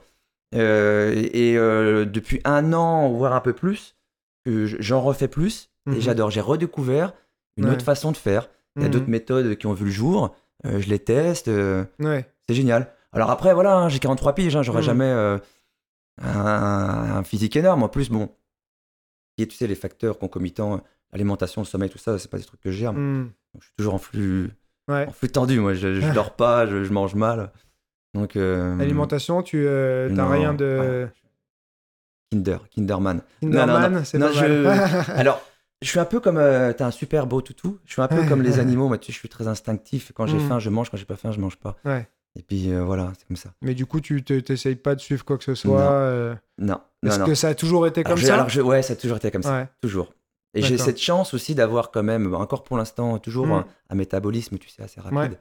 Donc je peux manger euh, à peu près ce que je veux et en quantité à peu Mm. près déraisonnable. Ouais. J'aurai toujours mon 70, entre 70 73 kilos, euh, voilà.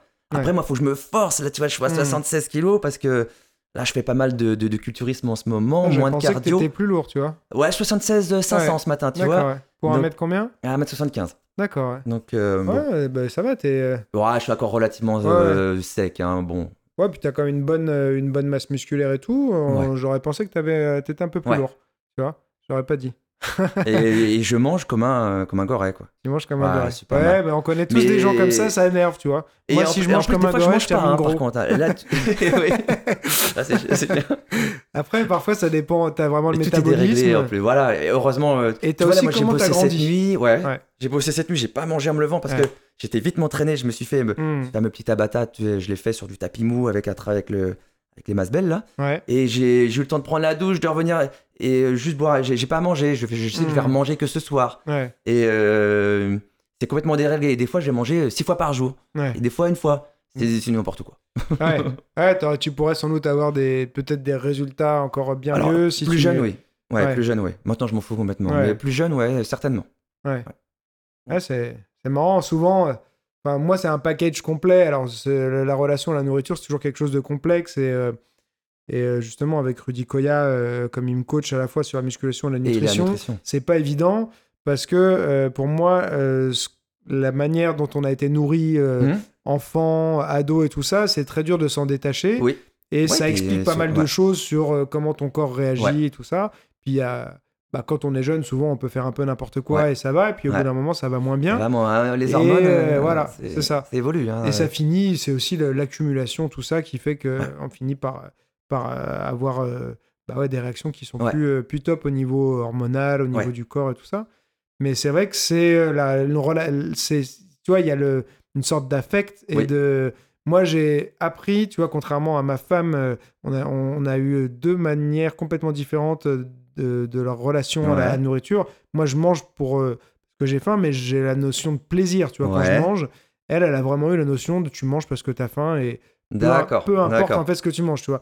Et du coup, de, de devoir manger certaines choses qui seront meilleures pour ma santé, pour Ouais. ma composition corporelle Ouais. et tout ça, mais si je les aime pas, c'est euh, très difficile, ouais. Très difficile Alors à pour ta maintenir. femme, ça passe. euh, Elle, ouais, euh, alors je l'ai je l'ai un peu, euh, justement, je l'ai un peu influencé négativement sur ça, mais euh, bon, il y a quand même son éducation derrière et tout qui fait que qu'elle y arrive bien mieux que moi. Hum, hum.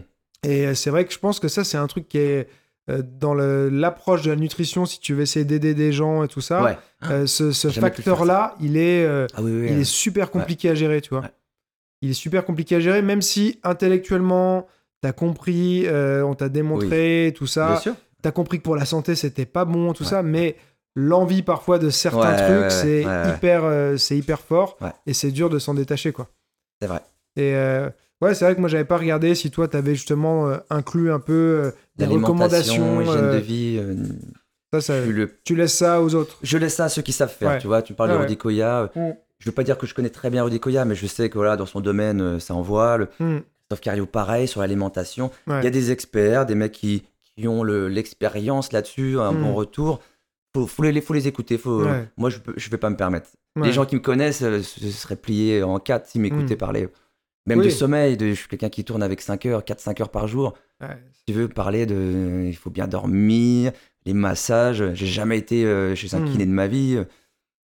Donc Non. tu fais pas tellement d'automassage, euh, de choses Zéro, comme ça. zéro. Ouais. Même- si je sais que c'est euh, Hmm, c'est forcément bon parce que euh, il y en a plein qui s'y sont mis et qui ont retrouvé leur jeunesse, tu vois. Mais oui, Mais euh, après, on est ce qu'on est. Hein. On est ce qu'on est. hein. Moi, je, je mets tout sur le, le, le fait que je, J'aime le mouvement, j'aime l'activité et je, je me focalise que là-dessus, Mhm. l'activité. Et tous les, les paramètres qui conditionnent tout ça, on arrive dans une logique de sportif, de sportif de haut niveau. Le mec qui s'entraîne, alors il est, c'est le meilleur dans ce qu'il fait. Mhm. Mais pour moi, après, les mecs, ils foutent rien. Pas des... Ils se reposent, ils se font masser, ils font attention à ce Mm. qu'ils mangent, clac, clac, clac, la petite balance et tout. Pas une vie pour moi. Ouais. Moi, il faut, faut que ça bouge, il faut qu'il y ait toujours quelque ça. chose. euh, Même si tu sais que c'est pas forcément même si je sais que optimal. ça sera même pas optimal, Ouais. voire des fois pas bon Mais oui. pour, la, pour, pour- pour ma santé. Bah, Ça, le- je le sais. hein. Souvent, le, le plus c'est l'ennemi du mieux. euh, mais dans- euh, bon. Ouais, ouais. Mais voilà, on est. on- C'est pour ça que je. Ça fait pas mal d'années que je ne coache plus des gens. Mhm. En tout cas, avant, quand je coachais un peu, je disais toujours hein, pour l'alimentation, tout ça, tu vas voir un tel. Mhm. Pas moi. Ouais. Mais je me vois plus maintenant euh, donner des conseils autres que l'entraînement. Et d'accord, hein, même sur les conseils, je fais plus de coaching. euh, parce que mes conseils d'entraînement, ils deviennent de plus en plus euh, style de vie. Mhm. Style de vie. je pourrais plus maintenant te dire, il y a un mec qui va me voir et me dire Attends, j'aimerais bien être champion de France première div en judo. Tu peux me, me faire un petit programme pour justement travailler un petit peu mon et puissance. Je suis plus assez pointu. Je Ouais. suis plus de, dans, dans- dans cette notion de cycle d'entraînement, de, de, de, de- de programmation, de planification. Je suis vraiment dans cet, es- dans cet esprit de, bah, de cross-training très Mhm. général. C'est pour ça que là, je, suis- je suis en train de bosser énormément avec un, avec un co-auteur. On va faire une suite à 100% cross-training Ouais. qui sera beaucoup plus dans un esprit minimaliste training. Mhm. Euh, kettlebell, poids de corps, wall ball, ça va être une tuerie, ça va être Mhm. génial. Mais on est dans un esprit très global, très général. C'est pas une préparation physique pointue pour tel ou tel sport. euh, Mhm. non, ça va t'aider, hein. Pour un basketteur, pour un mec qui, qui tire, euh, qui met le qui, mais ça va l'aider, c'est sûr. Mais pas toute l'année, sur des certaines Ouais. périodes, ouais. Peut être que bon, de toute façon. Je me vois maintenant dans du très, très général, du très fonctionnel et du. de- de- du... c'est- de l'intime, quoi. Ouais. Et, euh, Mais en plus, c'est difficile à expliquer, ouais. hein, mais. Mais euh, je pense qu'effectivement, le, les gens, si on vient te voir pour euh, une compétition dans une discipline particulière, c'est pas toujours aligné déjà avec euh, le, on va dire le, la santé, Oui. parce que le, Ah oui. on sait que le sport de haut niveau, Ah, c'est pas, c'est voilà, Ah. c'est pas pour la santé, Non, non, non. et que souvent, euh, ce qu'on a besoin de faire pour atteindre euh, bah, le haut niveau, euh, ça va être plutôt souvent destructeur. Et donc, Voilà. si toi, tu as une méthode qui est plutôt basée pour essayer de donner euh, des, des bons résultats niveau euh, santé, pour les gens, global. global, c'est pas aligné avec quelqu'un qui veut de la compétition, Non. tu vois. Ça veut pas dire que ça va pas les aider, Voilà. mais ce sera peut-être pas pas, optimal. voilà, optimal. ça va être pas ce très va leur bon, donner le peut-être, meilleur. euh, je sais même plus s'il y a de ces phases-là, ça va être peut-être très bon en PPG, au début, quoi. Et peut-être deux fois, deux, trois fois dans l'année. Mais sur des durées plutôt, plutôt réduites. Ouais. Et après, il faut tout de suite se remettre dans l'hyperspécialisation. hmm, Donc, tu sais, moi, je, je suis un fou de Georges Hébert. Hein, de- L'hypertisme, c'était tout sauf l'hyperspécialisation. ouais. Donc, euh, et il y avait cette notion de sport de combat, de, de, de, de, de morale aussi, euh, de, de mouvements euh, très généraux, très fonctionnels. Je sais pas si tu t'es C'est 1800, intéressé, ouais, 75, hein. ouais, si tu t'étais intéressé à Ido Portal justement qui parle de ça. mais c'est le portal, c'est C'est l'anti-spécialisation voilà, et puis c'est magnifique. Hmm. C'est magnifique. Ouais, ouais, Je l'ai cité dans le tout dernier, là, la Bible, Ouais. j'en cite quel- quelques-uns, dont lui. Ouais. C'est magnifique ce qu'il fait. Ouais. Alors, euh. Ouais. Moi, avec le dos, c'est foutu. Hmm. Mais euh, pareil, hein. Mais lui, il a l'air de dire qu'il arrive par le mouvement Ouais. à soigner euh, plein de, Oui. plein de pathologies. Et ça, je veux tout bien le croire, hein, je veux bien le croire. Hmm. Déjà, la force, la force du mental sur le corps Ouais. et les répercussions, après, c'est du corps sur le mental, c'est Mhm. déjà énorme. Après, effectivement, comme tu en parlais, à côté de ça, tu manges équilibré. Déjà, manger équilibré. Chose que j'arrive pas à Dormir, faire. Bien dormir, manger équilibré. Euh, ne pas s'entourer de personnes négatives, parce qu'il n'y a rien de pire pour le moral. Hmm. Alors, les mecs qui se plaignent tout le temps ou qui sont toujours en train de gueuler, ça dégage. Hmm. Et euh, rien que ça, un entourage sain, Ouais. manger sain, et cette pratique en harmonie avec euh, les besoins de ton corps, et, et je t'élimine euh, Ouais. 80% des maladies de, de tous les jours, je veux dire. ça, hein. Pas éliminer. euh, Il y avait, il y a, il y a un podcast. euh, il faudra que je réécoute parce que bah, j'ai acheté le bouquin que j'ai pas encore lu, mais euh, de Joe Rogan avec, Mhm. Euh, j'ai plus le nom de la personne, euh, Michael quelque chose, mais euh, qui est un spécialiste du sommeil. Ouais. Et, euh, qui n'est pas juste un spécialiste, mais qui est un, un professeur qui Ouais. fait de la recherche dans le sommeil et tout ça. Et dans le podcast, il aborde justement en fait toutes les maladies qui indirectement peuvent être liées au, au manque de sommeil euh, et tout ce que ça peut faire sur, euh, sur quelqu'un. Mm, Et en mm, fait, mm. c'est hallucinant. C'est-à-dire que bah, lui, il disait, c'est pas toujours responsable directement de toutes ces maladies, mais indirectement, et il expliquait comment. Par quel Ça- mécanisme ça, peut induire Et en fait, il disait que bah, si les gens dormaient mieux Ouais. et plus longtemps, Ouais. il y aurait énormément de maladies qui Hmm. seraient euh, qui Ouais. qui, qui, qui seraient beaucoup moins courantes, tu Voilà. vois. Et, Et puis après, il y, euh, a le- il y a le mal actuel de notre société. hein. C'est plus le mal de dos, c'est foutu maintenant. C'est c'est là. hein. hmm. C'est la productivité hein, maintenant. Tu sais, on est à l'heure du. De... Alors, j'ai un petit compte Instagram. Alors, comme je suis nul, j'ai pas beaucoup de monde. je-. Enfin, bref. J'ai un petit compte Instagram et je me rends compte en regardant Insta, en regardant Facebook, que on est devenu dans la. On est passé dans la banalisation de... du magnifique, enfin, du, du hors norme. Hmm. Mais dans la banalisation, Ouais. t'as des gonzesses maintenant qui tapent des triple flips, hop, Hmm. snatch. Elles repartent en triple flip dans le. Ouais. Et puis euh, les gens disent Ouais, c'est bien ce que t'as fait aujourd'hui. Hmm. Non, c'est pas bien. Ouais. C'est quelque chose que, tu verras peut-être une fois dans ta vie. Et, euh, mais maintenant, c'est tellement devenu euh, accessible à tout le monde que les gens se disent Moi, j'ai vraiment un niveau de merde quand je vois ça. Ouais. Mais non, t'as pas un niveau de merde. euh. Je leur disais la dernière fois, j'ai fait un petit stage en Belgique qui était très sympa, euh, justement dans l'esprit minimalist training. Mhm.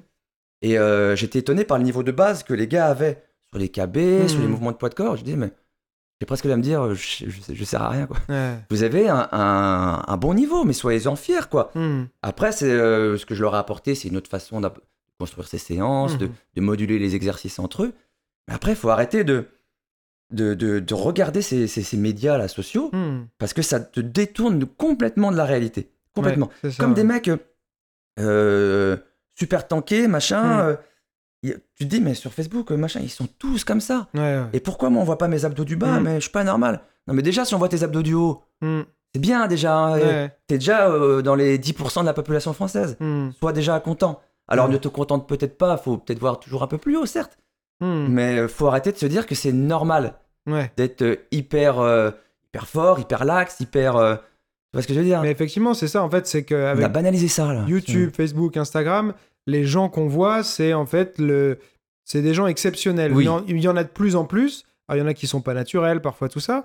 Mais du coup, euh, ça change tes attentes. C'est-à-dire Ouais. que au lieu de te dire, tiens, je vais faire de la Ça- ça musculation, stress ah, je suis ça. content, j'ai un peu, Ouais. j'ai les muscles qui ressortent un peu Voilà. plus, euh, déjà j'ai perdu un petit peu de gras et tout. Voilà. En fait, toi, tu vois ces mecs-là et ils te, des fois, c'est eux qui te donnent envie Ouais. de t'y mettre. Ouais. Et mais tu t'y mets pour avoir le même résultat. Et là, le résultat n'arrive pas. Tu vois, parce que c'est quand même très compliqué d'atteindre ça. Il y a déjà une part de génétique. Il y a, bon, faut avoir le bon entraînement, mais c'est le package complet. C'est-à-dire que euh, même si t'as pas la bonne génétique, tu peux avoir des bons résultats, mais ça demande, euh, on va dire, d'être tellement euh, dédié à, et euh, faut, faut vivre pour ça voilà, quasiment. faut tu vivre vois. pour ça. Et Et, quand à côté les- de ça, au niveau Voilà. social, etc., C'est ça. c'est foutu. Hein, Et il la, a- la plupart des gens, ils ont leur boulot, ils ont des fois une bien vie de sûr. famille, ils ont tout ils ça. ont ce qu'ils ont le plus important. Mais oui. Un travail et une vie de famille. Ouais. C'est ça, c'est ça qu'il faut développer. hein. Après, Mm. tout le reste, c'est bien, c'est du plus. Après, quand tu commences à devenir dans cette attitude un petit peu euh, euh, nombriliste, Mm. égocentrique, de dire moi je veux tant de centimètres, je veux euh, telle performance et je vais tout faire pour ça, avec ces fameux sacrifices, c'est tout sauf du sacrifice, hein. Hmm. c'est de, l- c'est de l'égoïsme. hein. Ouais. Alors après, les passionnés sont égoïstes. Hmm. Je suis aussi égoïste, mais j'essaye de, de combattre ça, d'être Hmm. le plus ouvert possible. Mais après, c'est de l'égoïsme. Et les mecs te disent, ah, mais c'est des sacrifices, tu te rends compte, moi j'ai pas d'enfant, machin, j'ai sacrifié ma vie pour ça. Non, t'as fait ce que t'as aimé à un niveau euh, level euh, 2000. Ouais. Mais à la base, c'est quand même de, de, de l'égocentrisme démesuré. Et les gens se disent, mais moi je vais être comme ça, mais faut pas oublier que ce mec-là, il en a rien à foutre de toi. Lui, ce qu'il pense, c'est, son propre ego, c'est son reflet. Ouais. Et euh, faut pas être comme ça. Enfin, euh, Hmm. c'est pas des gens bien. hein. Euh, les, les super, super, méga, méga, qu- quand tu leur, quand tu, tu- tu leur parles, tu dis, mais finalement, euh, Ouais. il con ce mec-là. Pas des gens bien, tu vois. Ils n'ont rien à branler de toi. Et Hmm. puis, euh, les, les conseils qu'ils vont te donner, c'est des conseils à deux balles parce que, de toute façon, moins ils t'en donneront et plus ils seront là-haut et ils te mettront la tête en bas, tu vois. Hmm. Moi, j'ai du mal avec cet esprit euh, hyper, euh, hyper. Hmm. Tu vois, je préfère les gens, euh, les gens bien. Hmm. des gens alors qui, qui font du sport parce que pour moi ça des véhicules des valeurs extraordinaires Ouais. mais des gens normaux des gens ouverts souriants t'es pas obligé d'avoir une conversation de deux heures sur le, le- le triple tirage triple Mm. extension de la cheville du genou et machin quand tu fais un restaurant avec un mec Ouais. ça va le snatch Ouais. ça va le on peut parler aussi de plein de choses Ouais. Et ces mecs là attention hein, tu, tu peux pas Ouais.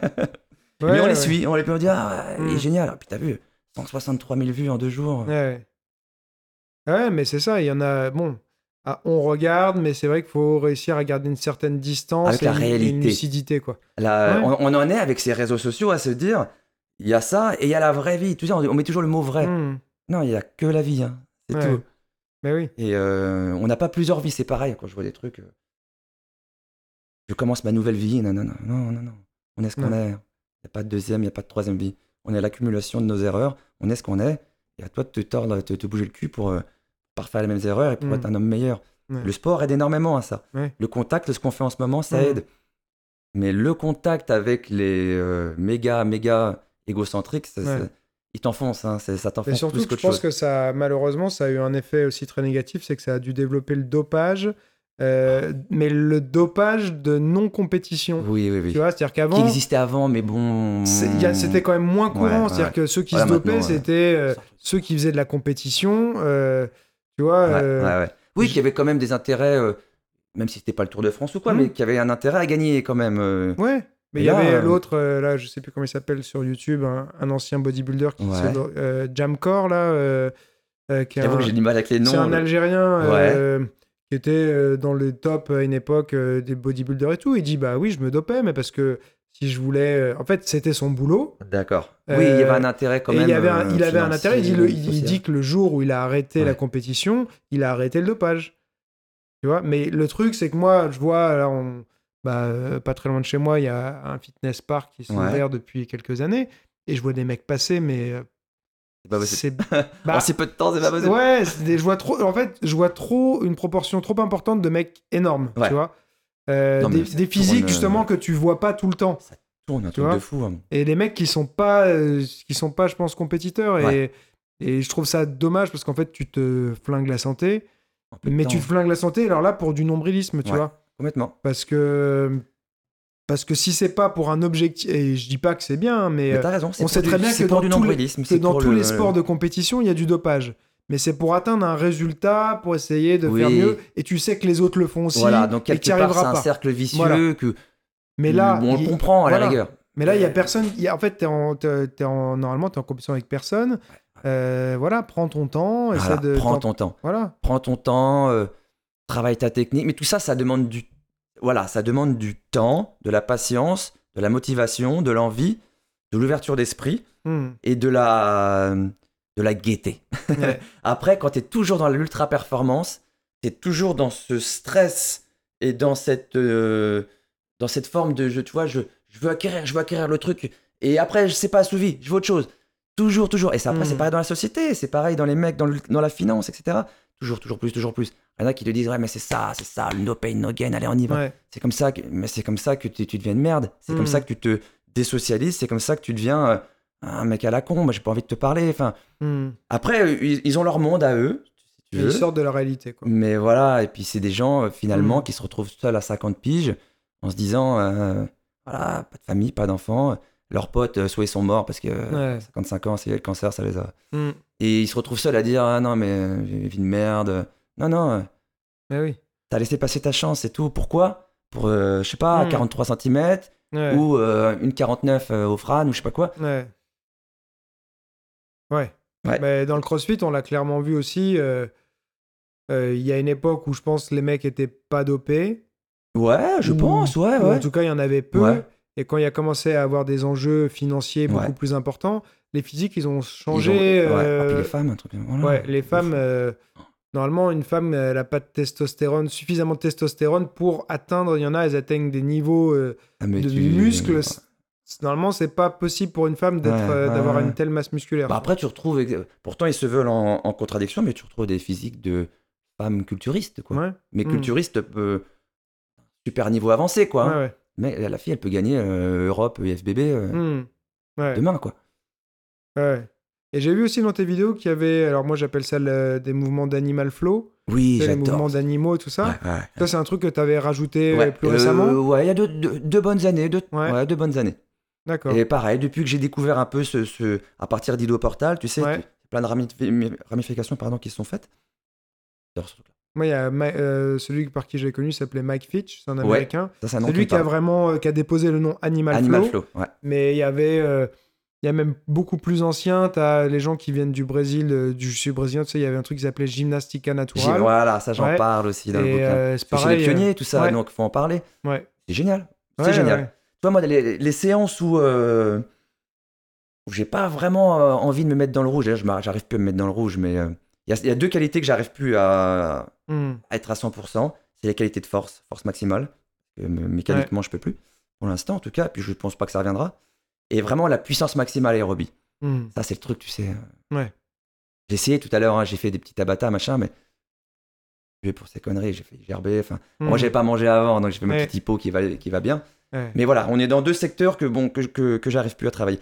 Et je me dis, quand je veux me faire des séances où je veux du ressenti musculaire, mais j'ai pas envie du tout, mais vraiment pas du tout, envie de me mettre dans le rouge, Hmm. je rentre là-dedans, dans cette notion euh, animal flow, que je vais toujours combiner, parce que j'arrive pas à faire qu'un seul truc dans une Ouais. séance.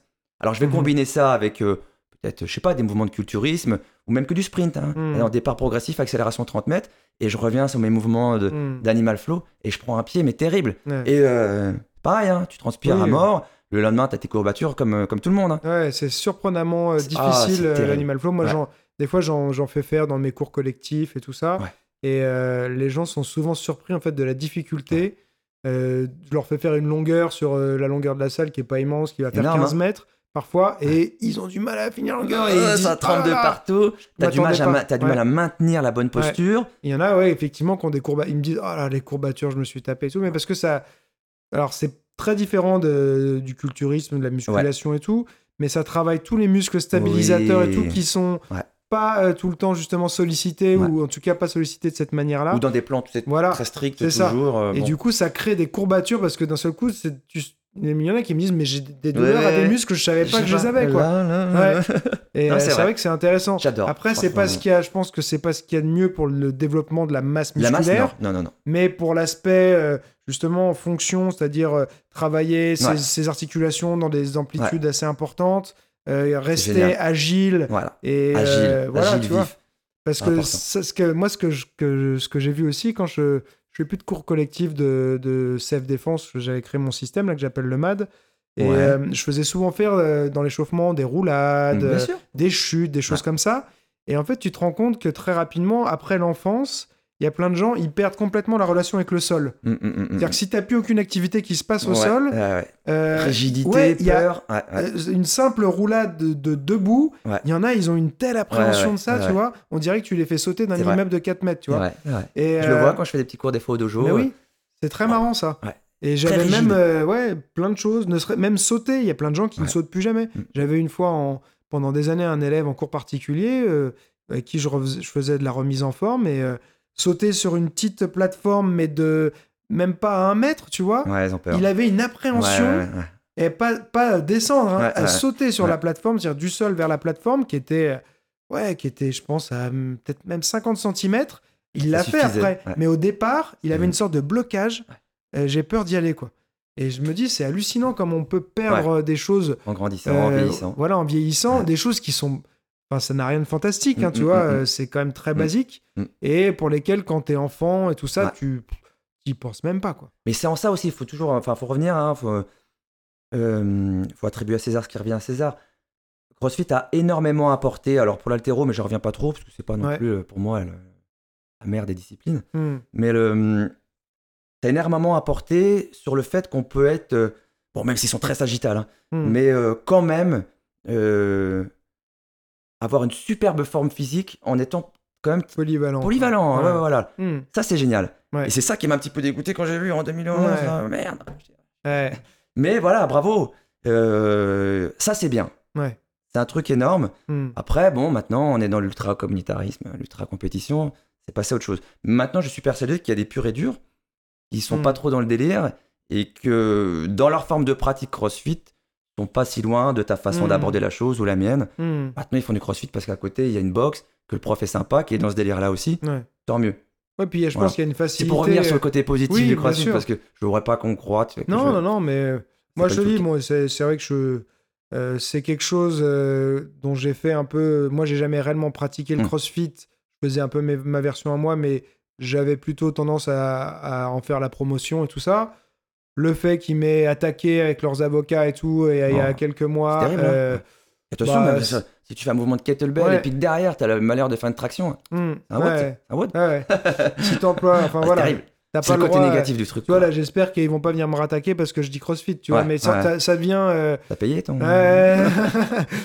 Tu vois, c'est. euh, Bon, bah, du coup, je trouve que ça vient gâcher euh, un concept que je trouvais bien. Et à l'origine, je euh, pense, c'est Voilà. innovateur, sympa. Ouais. Le mec Glassman, je pense qu'il est. euh, assez visionnaire, il était Ouais, bon. ouais, hein. ouais. Même si lui, euh, a priori, a pas mal de problèmes physiques et qu'il est pas du tout en forme. Ouais, c'est pas une bonne vitrine, en tout cas. bonne- de... Ah. Lui, ouais, il- je l'ai. Vraiment, de ce que j'en ai lu, Mais c'est un- voilà, dans la tête, le mec est, hein. est hyper intéressant. Euh. Les concepts, les idées qu'il a, sont très très Bon, après, intéressantes. quand on commence à te parler de la façon de manger, tout ça, c'est. Là, je zappe. Ouais, bon. Mais après, c'est vrai que c'est vrai que souvent on associe euh, quand on est dans, dans l'optimisation et tout ça. Tu fais du sport. Bien sûr, faut on se dit optimiser. bah il faut optimiser à côté la nutrition tout ça. On est d'accord. Et c'est vrai qu'il y en a. Bon bah toi t'as une chance où euh, ça impacte. Si ça Ouais. impactait peut-être ta condition. Plus ma ta composition physique, physique, tout pas ça, tu effectivement ce discours. Tu vois, mais même tu dis là t'avais t'as fait une hypo parce que t'as pas mangé Ouais, avant et tout. ouais, ouais, ouais. Du coup ouais moi je trouve ça surprenant que tu te dises pas tiens ça fait chier quand même là je, je me gâche un peu mon entraînement. Je suis en hypo. Ouais. Tu vois. euh, pourquoi c'est parce que tu c'est euh, Parce que je suis très dans le maintenant, un petit peu peut-être trop, mais dans, Hmm. dans, dans, dans l'instinct. Dans l'instinct, je me suis dit, écoute, j'ai fait une bonne séance cette nuit. J'aurai un petit Insta demain. J'ai fait une bonne séance cette nuit et euh, j'aurais pu tout à fait me passer de, de, de- de m'entraîner avant de venir te voir. Tant que je vais me rentraîner cette nuit, normalement, si j'ai le temps. Mais je me dis, bon, allez, j'ai un petit créneau, j'ai une petite fenêtre. Ma femme n'est pas là à la maison, allez, c'est Mhm. parti. Qu'est-ce que je peux faire en peu de temps? Alors, j'avais le choix entre justement faire un petit peu d'animal flow, etc. Mhm. Mais dans un élan de, de- de jeunesse, je me dis, allez, on va faire un petit tabata. C'est parti, j'ai pris la masse belle, mais un tabata original. Mhm. Tu vois, avec des, des- des exercices d'accélération sur du mou, des gros tapis d'IMA, Ouais. enchaînés avec des mouvements un petit peu de coordination avec les masses belles. Et sur les 10 secondes, bah, c'était un travail plus relâché de 10 to 10, tu sais. D'accord. Et euh, c'est monté tellement vite que, voilà, bim. En même temps, j'ai plus, plus 30 ans. Ouais. Mais tu sais que le vrai. Enfin, Mais voilà, c'était instinctif. Ouais. J'avais envie de le faire, je l'ai fait. hmm, J'étais jusqu'au bout quand même. Mais je me suis dit, euh, waouh, ouais, Christophe, Ouais. t'aurais dû manger. Et c'est t'aurais dû manger euh, un petit peu avant Mm. et peut-être des choses plus adaptées. Mais le fait d'être déjà en horaire de nuit et tout, c'est déjà. euh, Alors je m'y retrouve. Je m'y retrouve sur horaire de nuit. Alors attention, hein, faut... parce que déjà, comme je te disais, j'ai pas besoin de beaucoup de sommeil. Mm. Mais euh, je m'y retrouve parce que quand je peux, je fais toujours un entraînement euh, très, voilà, très intime la nuit. Je mets pas d'intensité. Hein, c'est pas à Mm. 2h du matin que tu vas envoyer, au niveau Ouais. des hormones, tu es au plus bas. hmm, C'est, pas là, quoi. Et, euh, et je, je refais un souvent le midi ou le soir quand je suis à la sauce, avec quelque chose de plus qualitatif, de, où Mhm. j'en vois un peu plus. Et dans ce compromis-là, ah, franchement, je, Mhm. ça passe. Ça passe super bien. Mais parce que certainement, euh, ça correspond à mes cycles, hein, tu sais, de Ouais. sommeil. Bah, le corps s'adapte, mais Ouais. Dans tous les cas, moi en tout cas, de ce que j'ai euh, j'ai lu et entendu, c'est vrai que quand t'es pas sur les rythmes circadiens Voilà, naturels, à mon avis, je c'est-à-dire, tire quand même euh, la éveillé pendant le qui fait jour et en train de dormir pendant qu'il Ouais, fait nuit, ouais. c'est euh, ça sur le plan hormonal, ça a souvent un impact négatif. Quoi. Pas bon. Je pense, ouais, euh, ça plus le fait que euh, au-delà de ça, tu dors pas euh, suffisamment. Tu, euh, Bah, souvent, tu vois, je me je pense que 5 tu passes à heures, côté de ton heures, potentiel, euh, tu vois, au ouais. final. Mais Ouais, certainement. tu t'en sors bien comme ça. Ouais. Mais tu pourrais te... Parce que tu- souvent, tu vois, tu dis euh, Ah, puis tu sais ce qu'on est sur le 4-5 cordonnier. heures. hein. euh, ouais, mais tu vois, tu dis 4-5 heures, j'ai pas besoin de plus. Mais si, ouais. mais en réalité, si tu Mm. faisais 7-8 heures, tu serais sans doute beaucoup mieux, tu vois.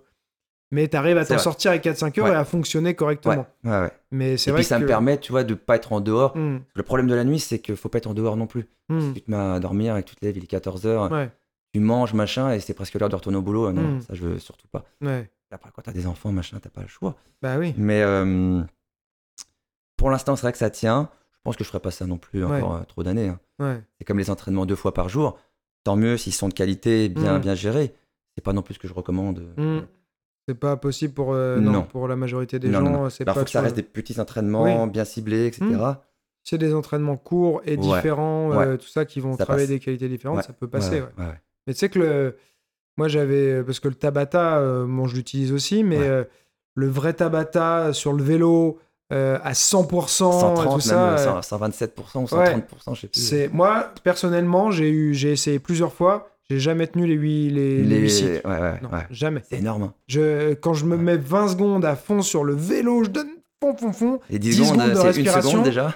au bout, au bout de au bout de trois fois voilà, et il faut renvoyer. non Là, au bout de trois, je le tiens peut-être trois Ouais. fois, quatre fois, j'ai Ouais, peut-être fait une fois, mais après, euh, enfin, j'ai une chute de performance.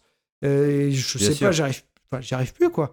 Et euh, ton cœur, il est. euh, il- c'est. Mais c'est vrai que du coup, on utilise beaucoup le Tabata, euh, mais pas, euh, euh, Non. pas comme ça a été créé au départ. Il est détourné. Ça reste hyper pratique Ouais. et moi, je, vrai. je, je, je l'utilise dans mes cours et tout Ouais. ça. Et moi, je le fais aussi. Ah, tu peux Mais, le faire avec, les- avec ouais. tes, avec tes KB, etc. Voilà. Quand tu maîtrises bien la, Mm. la, la posture, hein, c'est toujours pareil. Mais tu vois, parce que théoriquement, c'est sur, euh, sur des mouvements où tu vas vraiment pouvoir te donner à À fond. fond, il faut du cyclique. Et par exemple, sur des KB, ça va pas être. euh.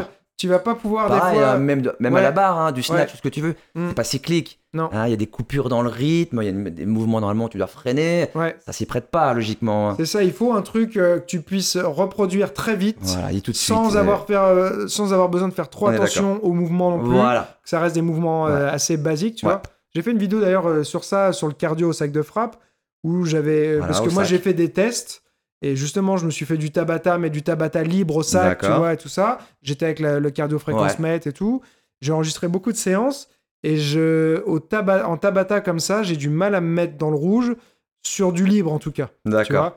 par contre, si je me dis, allez, tu fais tout le temps tel enchaînement, bam, Voilà, bam, bam, et, Et sur en- 20 vite, secondes, vite, pleine ouais. patate et tout, là, je vais réussir à me plus. mettre dans le rouge, ouais. Tu vois Et même, j'arrivais mieux à me mettre dans le rouge sur euh, euh, ce que je travaille souvent, moi, les deux gardes, tu vois, mais euh, une minute euh, dans la même garde, à Ouais. fond, à fond, je- tout de suite, je change, je fais l'autre minute, je prends une minute de récup, et là, j'arrivais à me mettre encore plus dans le rouge qu'en faisant mon tabata, tu vois. Alors, alors que sur le moment, tu dis, putain, les 20 secondes, tu y vas vraiment à fond.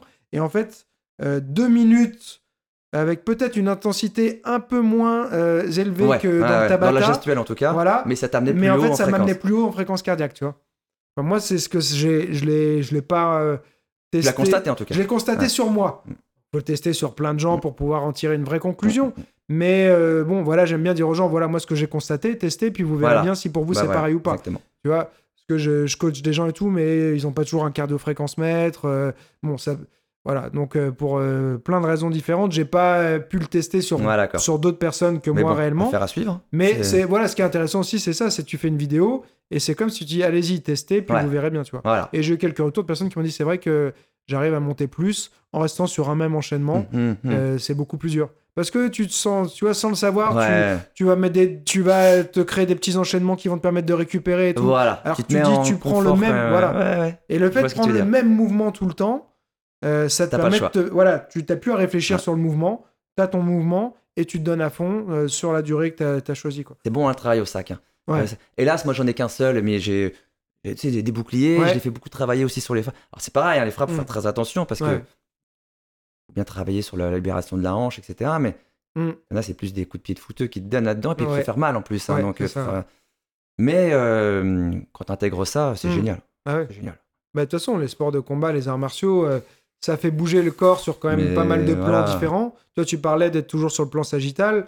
Bon, bah, tu fais de la boxe, tu as quand Ah même bah, pas mal de rotation. rotation. Tu fais du kick, tu as les coups de pied, machin. T'as, euh, Ah tu ouais. vois, la- ta colonne, elle, là, elle, Ouais. va, elle va travailler sur différents C'est plans. Tu as des extensions, euh, des flexions. euh, bon, c'est ça que j'aime voilà. moi. C'est pour moi c'est ça le, le- la, la définition pour moi hein, du cross training que j'avais euh, que j'avais écrite que je m'étais faite euh, déjà en, en 2010. C'était vraiment l'entraînement donc croisé, Mhm. à la fois des qualités physiques parce que pour moi c'est important pour pas que ça soit du circuit training justement. Le circuit training souvent Mm. te développe une qualité, Ouais. souvent l'endurance de force. Mhm. Mais voilà, c'est dans ta séance, tu dois mixer déjà les qualités physiques. Mhm. Donc tout ce système de phase pour moi. Mais pour moi ce qui était le plus important, c'était le mélange des activités sportives aussi. Donc, Ouais. Tout croisé. Donc ne pas faire que, que lever des barres. euh, alors on peut dire oui, bon, euh, quand je fais de l'haltérophilie et de la force athlétique, c'est de l'entraînement croisé, il y a deux sports différents. Les cousins quand même. Par Ouais. contre, euh, tu, mets de, tu mets du snatch et derrière tu travailles tes frappes euh, au, au- au sac Ouais. et derrière tu fais un petit tour de piste. Ça y est, t'en as trois là déjà, trois réels. J'aimais bien, j'aime bien ce mix-là. Tu- pourrais, je pourrais vraiment plus euh, refaire un sport. Ouais. C'est impossible, je, je Mhm. pourrais pas. Mhm. Euh, Ah Après, bon, euh, tant Ouais. mieux. hein. Il faut des hyper spécialistes, Oui. sinon, ce serait voilà. Bah, Ouais. c'est dur de. Moi, Lido Portal, j'adore. Je suis d'accord avec plein de choses qu'il dit. Et en même temps, la non-spécialisation, c'est compliqué d'atteindre un niveau d'excellence Oui, sans se spécialiser. bien tu vois. sûr. Mais il Et faut. lui-même, il sait, il a fait euh, 15 ou 17 ans de capoeira. Ouais. Ce qui lui a donné une manière Bien de sûr. bouger, une base. Qu'il Euh, n'aurait pas eu sans voilà. la capoeira, qui est une activité déjà spécifique. Il a- je crois qu'il s'était acharné sur euh, pendant des mois et des mois sur l'équilibre à une main, Ouais, tu vois, euh, où c'était un peu devenu une obsession. Donc il, est- il a dû forcément passer par des phases de spécialisation. Après, lui il recommande la non spécialisation pour en fait la santé, tu vois. Ouais, ouais, ouais, Parce que c'est comme ça, effectivement, que tu On finis par avoir des traumatismes et créer des déséquilibres et tout, parce que tu reproduis tout le temps les mêmes mouvements et il y a peu d'activités Ouais. qui, Et puis je trouve qui travaillent au tout. niveau en fait, du tu processus, tu vois, euh, cognitif, mental, Mm. faire toujours la même activité, même si tu la développes avec des Mm. mouvements, tu vois, des, des semi-techniques, des trucs dérivés, machin. Mais tu es toujours dans cette même logique, tu fréquentes toujours les mecs qui ont cette même logique. Tu vois, il y a un côté, euh, pas consanguin, mais Ouais, a un côté, euh, euh, je suis Ouais. entouré des mêmes mecs que moi, quoi. Ouais, Euh, ouais. Ça, ça, ça me saoule aussi, Bah oui. tu vois. Et- Moi, y a- y a- ce que j'aime bien dans un, dans un repas avec des gens, bah, c'est en fait, c'est de pas parler de sport. Hmm. Alors les gens, tu sais, avec le, ils, voient tout de suite aussi, t'as as les bons avant-bras, les bons Mm. costauds, machin. Ah, tu fais du sport. Et ça, ça vient, mais si on ne pouvait pas en parler, des fois, ça me- ça m'arrangerait. Ouais. Et, euh, et parler de toute autre chose. Et- Et t'apprends aussi des, beaucoup de choses que tu peux même re- toi retransférer dans ton Mm. sport. Avec des mecs qui vont te parler finance ou des mecs qui vont te parler justement de, sur les animaux. Enfin, Ouais. euh, moi, parler que de sport, ça me saoule aussi. Hein, donc euh, bon. Ouais. Et euh, bon, il y a ce côté-là dans les, les hyper spécialisations. Mais oui. Tu t'aperçois que les gens, quand tu leur parles, les super spécialistes, à Mm. part les futurs entraîneurs, Hmm. je vais pas dire, hein, mais Ouais. qui sont plus ouverts et qui s'intéressent à d'autres choses. Hmm. Ça commence par la physio, mais c'est plus. euh, tu peux avoir des, des- des discussions un peu plus ouvertes, soutenues. Sinon, c'est un chiant. Oui, oui, oui. Un chiant, putain. Bah, c'est ça, surtout que ceux qui sont souvent hyper spécialisés, euh, ils ne voient que par leur, leur euh, discipline oui, ouais, et ils ont du mal à s'intéresser euh, Ouais. au reste, tu vois. Mais c'est vrai que j'aimais bien l'idée de, j'en ai déjà parlé plusieurs fois, mais d'Ido Portal, c'est les, les trois zones d'apprentissage. Tu as la première zone où tu es dans la découverte.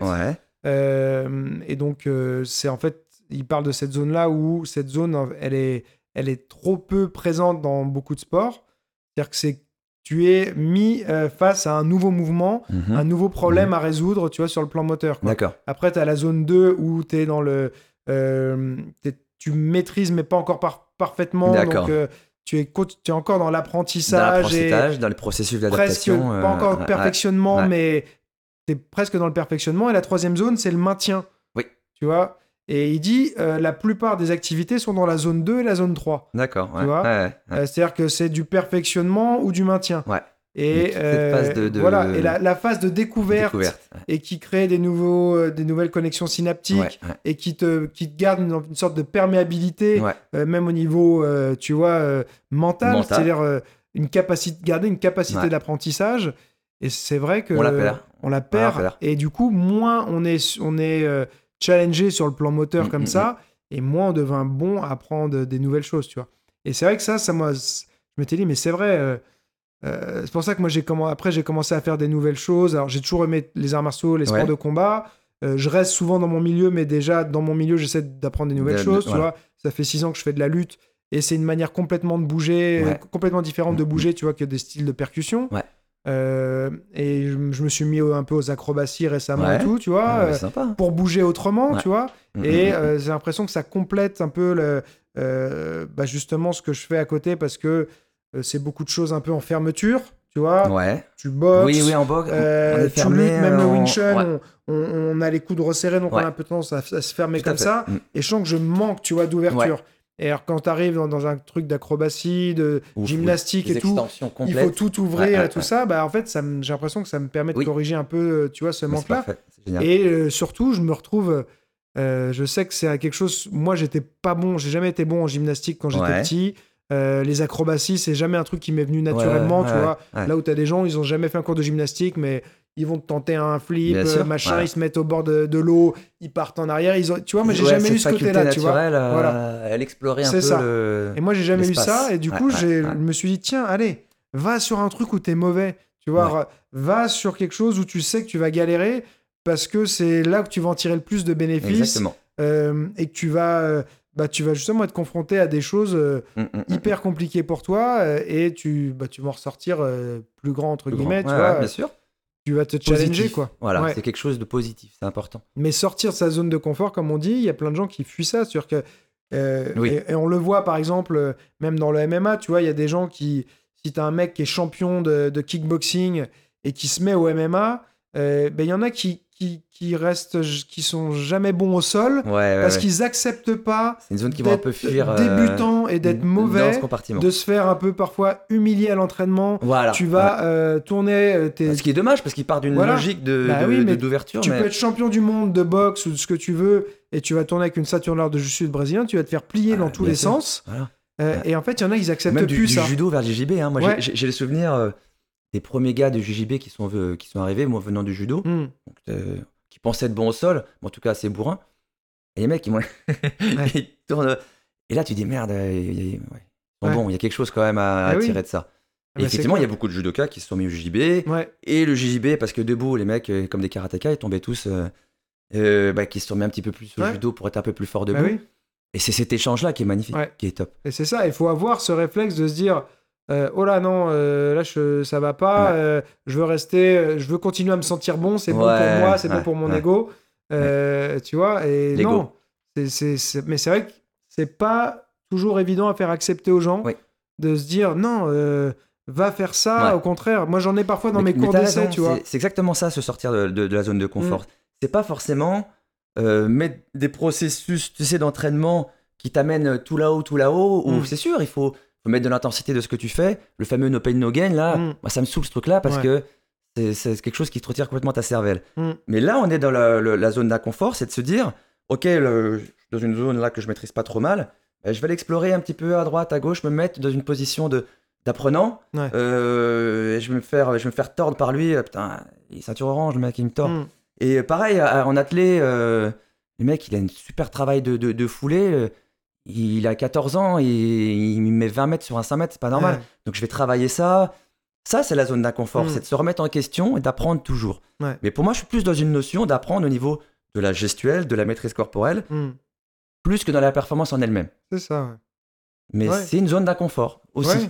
Et je sais, moi, j'ai, euh, là, j'étais un peu déçu. Ça m'arrivait quelques fois d'avoir des personnes en cours collectif, euh, surtout au, au kick. Ouais. Bizarrement, alors que le Wing Chun, c'est beaucoup plus compliqué. Mais euh, euh, j'ai eu euh, deux femmes, là, il n'y a pas si longtemps, à, des, à un intervalle, elles n'étaient pas venues ensemble, mais euh, l'idée de faire du kickboxing, ça leur plaisait. Ouais. Elles sont venues. Elles ont eu du mal sur le plan moteur, tu vois, c'était même pas euh, de prendre des coups ou quoi que ce soit, parce que les cours, ils sont bien faits. Oui, c'est fait pour que Euh, non tu, plus tu- tu pas. euh, tu vois, enfin l'idée de je vais prendre des coups, je vais me faire péter le nez, ça c'est ouais, n'importe quoi. Mais et j'ai senti, tu vois, je leur ai dit et je leur ai souvent là, à la fin du cours, je leur ai même dit, je dis non mais c'est justement en faisant des choses dans lesquelles tu vas pas être à l'aise euh, que tu vas forger ton mental et que tu vas ressortir voilà meilleur, tu vois. Et elles sont pas revenues. Elles sont pas revenues et Ouais. tu vois, j'ai senti euh, que le fait d'avoir du mal à faire les mouvements, ça les crispait Voilà. et ça les- c'était c'était déplaisant Ouais. pour elle et du coup euh, bah si c'est pas plaisant je, vais pas, le faire Et on en revient à ce qu'on disait tout à l'heure. Après, tu as plusieurs catégories de personnes. Tu en as, tu pourras leur dire ce que tu veux, devant leur télé, à manger des chips, et puis voilà, c'est comme ça, c'est la vie. Mais euh, on est toujours dans cette euh, société de, de plus en plus Hmm. du côté immédiat du truc. Ouais. Et c'est peut-être dire, ah, mais euh, il va peut-être falloir que j'y retourne plusieurs fois pour progresser de ça. Ouais. Et encore plus pour progresser de ça. Et j'ai pas le temps, et j'ai Mm. pas ceci, euh, et je veux tout de suite être comme ça. Bah, c'est pas comme ça. bah oui C'est pas comme ça que ça marche. Et ouais mais ça te met face ça, sais, ça m'arrive quand même régulièrement des fois j'ai des élèves alors ils ont la bonne réaction mais ça les met face à leur à leur euh, problème c'est à dire qu'il y en a qui disent oh en fait euh, j'ai vraiment une mauvaise il y en a qui disent j'ai Ouais. vraiment une mauvaise coordination en Ouais. fait tu vois Ouais, et je leur dis ouais c'est bien tu, tu vas pouvoir progresser Exactement. et bah tu vois bonne nouvelle tu vas tu t'en es rendu compte maintenant et, bah, tu vas pouvoir faire boulot. quelque chose pour changer ça quoi et il y en a d'autres et ils, ça, bah, en fait non ils veulent pas être confrontés à l'échec Non. Alors après, il y a le sentiment peut-être, il y en a certains, tu sais, qui sont euh, soit de supériorité, soit d'infériorité, Mhm. et par rapport à un... Soit c'est, euh, je veux pas, je, je, je refuse le problème, ouais ou, euh, ou à l'inverse, je vais attaquer le problème, mais euh, d'une façon beaucoup trop extrême, démesurée. Ah, Il y a de tout. ouais C'est marrant. Ah, c'est ça. Mais les, les- les, euh, moi, c'est ça que j'aime bien dans, le- dans les sports d'une manière générale, c'est que tu te peux pas te cacher. Non. Tu vois? Et souvent, ta, Non, non, non, non. ta personnalité profonde, elle ressort, ressort. tu vois? Et euh, il y en a, en fait, d'un seul coup, tu as un truc qui ressort et Ouais. ils acceptent pas ce qui ressort, tu vois? Et ils vont, Mm. ils vont se dire, ah, je- soit ils se disent, bah, je me croyais pas comme ça, mais ils se disent pas, je vais changer, euh, je, Jacques, je refuse d'être comme ça. Ouais, préfèrent euh, ignorer, se dire, non, non, non, bon, je. Tu C'est vois, vrai, c'est vrai. c'est, il- on va enterrer cette expérience-là. c'est vrai que le sport et le stress, on retrouve aussi hein, au niveau euh, des polices, euh, le, le sport où tu te mets justement un petit peu en danger euh, et le, le- le stress où si tu te loupes, tu te loupes physiquement, si tu veux. Ouais. Ça révèle les personnalités. Ça, Ouais. c'est vrai. C'est indéniable. Et on change. Mm. Moi, tu vois, genre, tu m'as un petit peu demandé euh, certaines questions sur ce que j'aimais, ce que j'aimais pas. J'ai parlé de la moto en disant que moi, Ouais. c'est vraiment une passion. Mais le deux roues, hein, Mm. ça peut être autant, euh, tu vois, je suis vraiment pas dans les, dans les clivages. Je suis autant euh, peut-être scooter, maxi scooter que moto. Mm. Très large. Tout ce qui a deux roues, euh, j'adore. Ouais. Et même la nouvelle trois roues de chez Yam, là, la- Ouais. là, je sais plus quoi. Là. J'ai Ah pas ouais, vu ça. Moi, je très- suis en très Tekken, MP3, très- mais. euh, Ah ouais, ils ont sorti un truc Ouais. de fou, Yam. Ah ouais Enfin bref, moi, tout ça, j'adore. Mm. Mais le... j'ai eu la chance de faire un petit peu de piste, tu sais. Ouais. Et euh, bon, c'était avec ma bécane, en plus, elle était full et tout. Bon. Et euh, autant j'adore ça, je, je suis même persuadé que le, pour moi, la course moto, c'est le sport le plus tripant du monde. Ouais. C'est génial, c'est le top du top. Tu peux mettre ce que tu veux à côté. euh, Non, Mm. voilà. Ouais. Une piste, une bécane qui envoie, c'est ce qu'il y a de plus tripant. Mais j'ai commencé assez tard, si tu veux, avec les conseils d'un ami, les bons conseils. Et bah, euh, entre-temps, il y a eu les enfants, entre-temps, tu vieillis, Mm. et bah, il y a la peur quand même. Ouais. Tu sais, il y a des gens, ils ont cette faculté de poser le genou, le coude, ce que tu veux tout de suite d'entrée de jeu. Tu t'aperçois que dans la vie, euh, ils sont Mm. encore un peu foufous, il n'y a pas les enfants. Ça. Et moi, j'ai mis du temps, j'ai mis beaucoup, Mm. beaucoup plus de temps, et je me dis, mais putain, mais bébelle, quoi, allez, vas-y, envoie Les cascades Et bah, ça a mis du temps, Ouais. énormément de temps, et j'avais beaucoup de freins euh, psychologiques. Parce que c'est pas des conneries. euh, Il y avait ces flashs, et, tu, tu, tu vois tes enfants, t'as envie de les revoir le soir. Ouais. Alors la bécane, qu'elle se couche par terre, euh, c'est toi qui vas aligner le- les billets, Ouais. Pas très grave. Mais il y a cette, euh, cette peur Le physique. risque de tu l'intégrité physique. Et euh, on, on ouais. évolue comme ça. Et, et plus on vieillit, j'ai l'impression que plus on a un peu Ouais. peur. Donc, euh, Ouais, mais je pense bon. on a. Bah, quand t'as une famille, tout Ouais. ça, en fait, t'as des enjeux qui sont différents. Ouais. Et du coup, on. Moi, c'est de la folie dehors. Hein, je, je mets un, pied dehors et je, je suis en mode euh, Steven Seagal. Je vois le mal partout. Alors, c'était déjà avant le cas, c'est peut-être une Mm. déformation professionnelle. Mais je j'ai des yeux vraiment partout, j'analyse tout le monde. Je suis Mm. jamais dans un truc tu sais, complètement relâché, la vie est belle.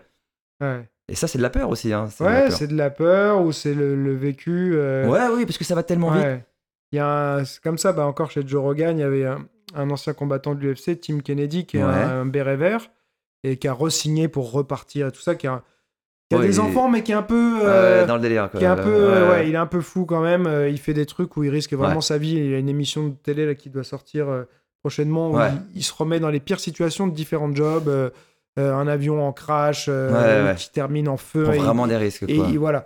Mais il expliquait que justement, dans son quotidien, il a toujours son petit sac avec son flingue, ses deux chargeurs, le kit de survie, machin et tout. Quand il va dans une nouvelle ville, il regarde euh, les statistiques de crimes, le- quel type de population il y a. Voilà. Euh, pour, il, il expliquait comme ça, s'il dit s'il doit y avoir euh, euh, 60% d'hispaniques et que je suis dans un endroit, qu'il y en a 90%, ou alors il y en a que 10%, et ben d'un seul coup, je vais commencer à dire, Voilà. tiens, là, je suis peut-être dans un endroit spécial, faut que je fasse attention. Voilà, Je vais au supermarché, ouais, ouais.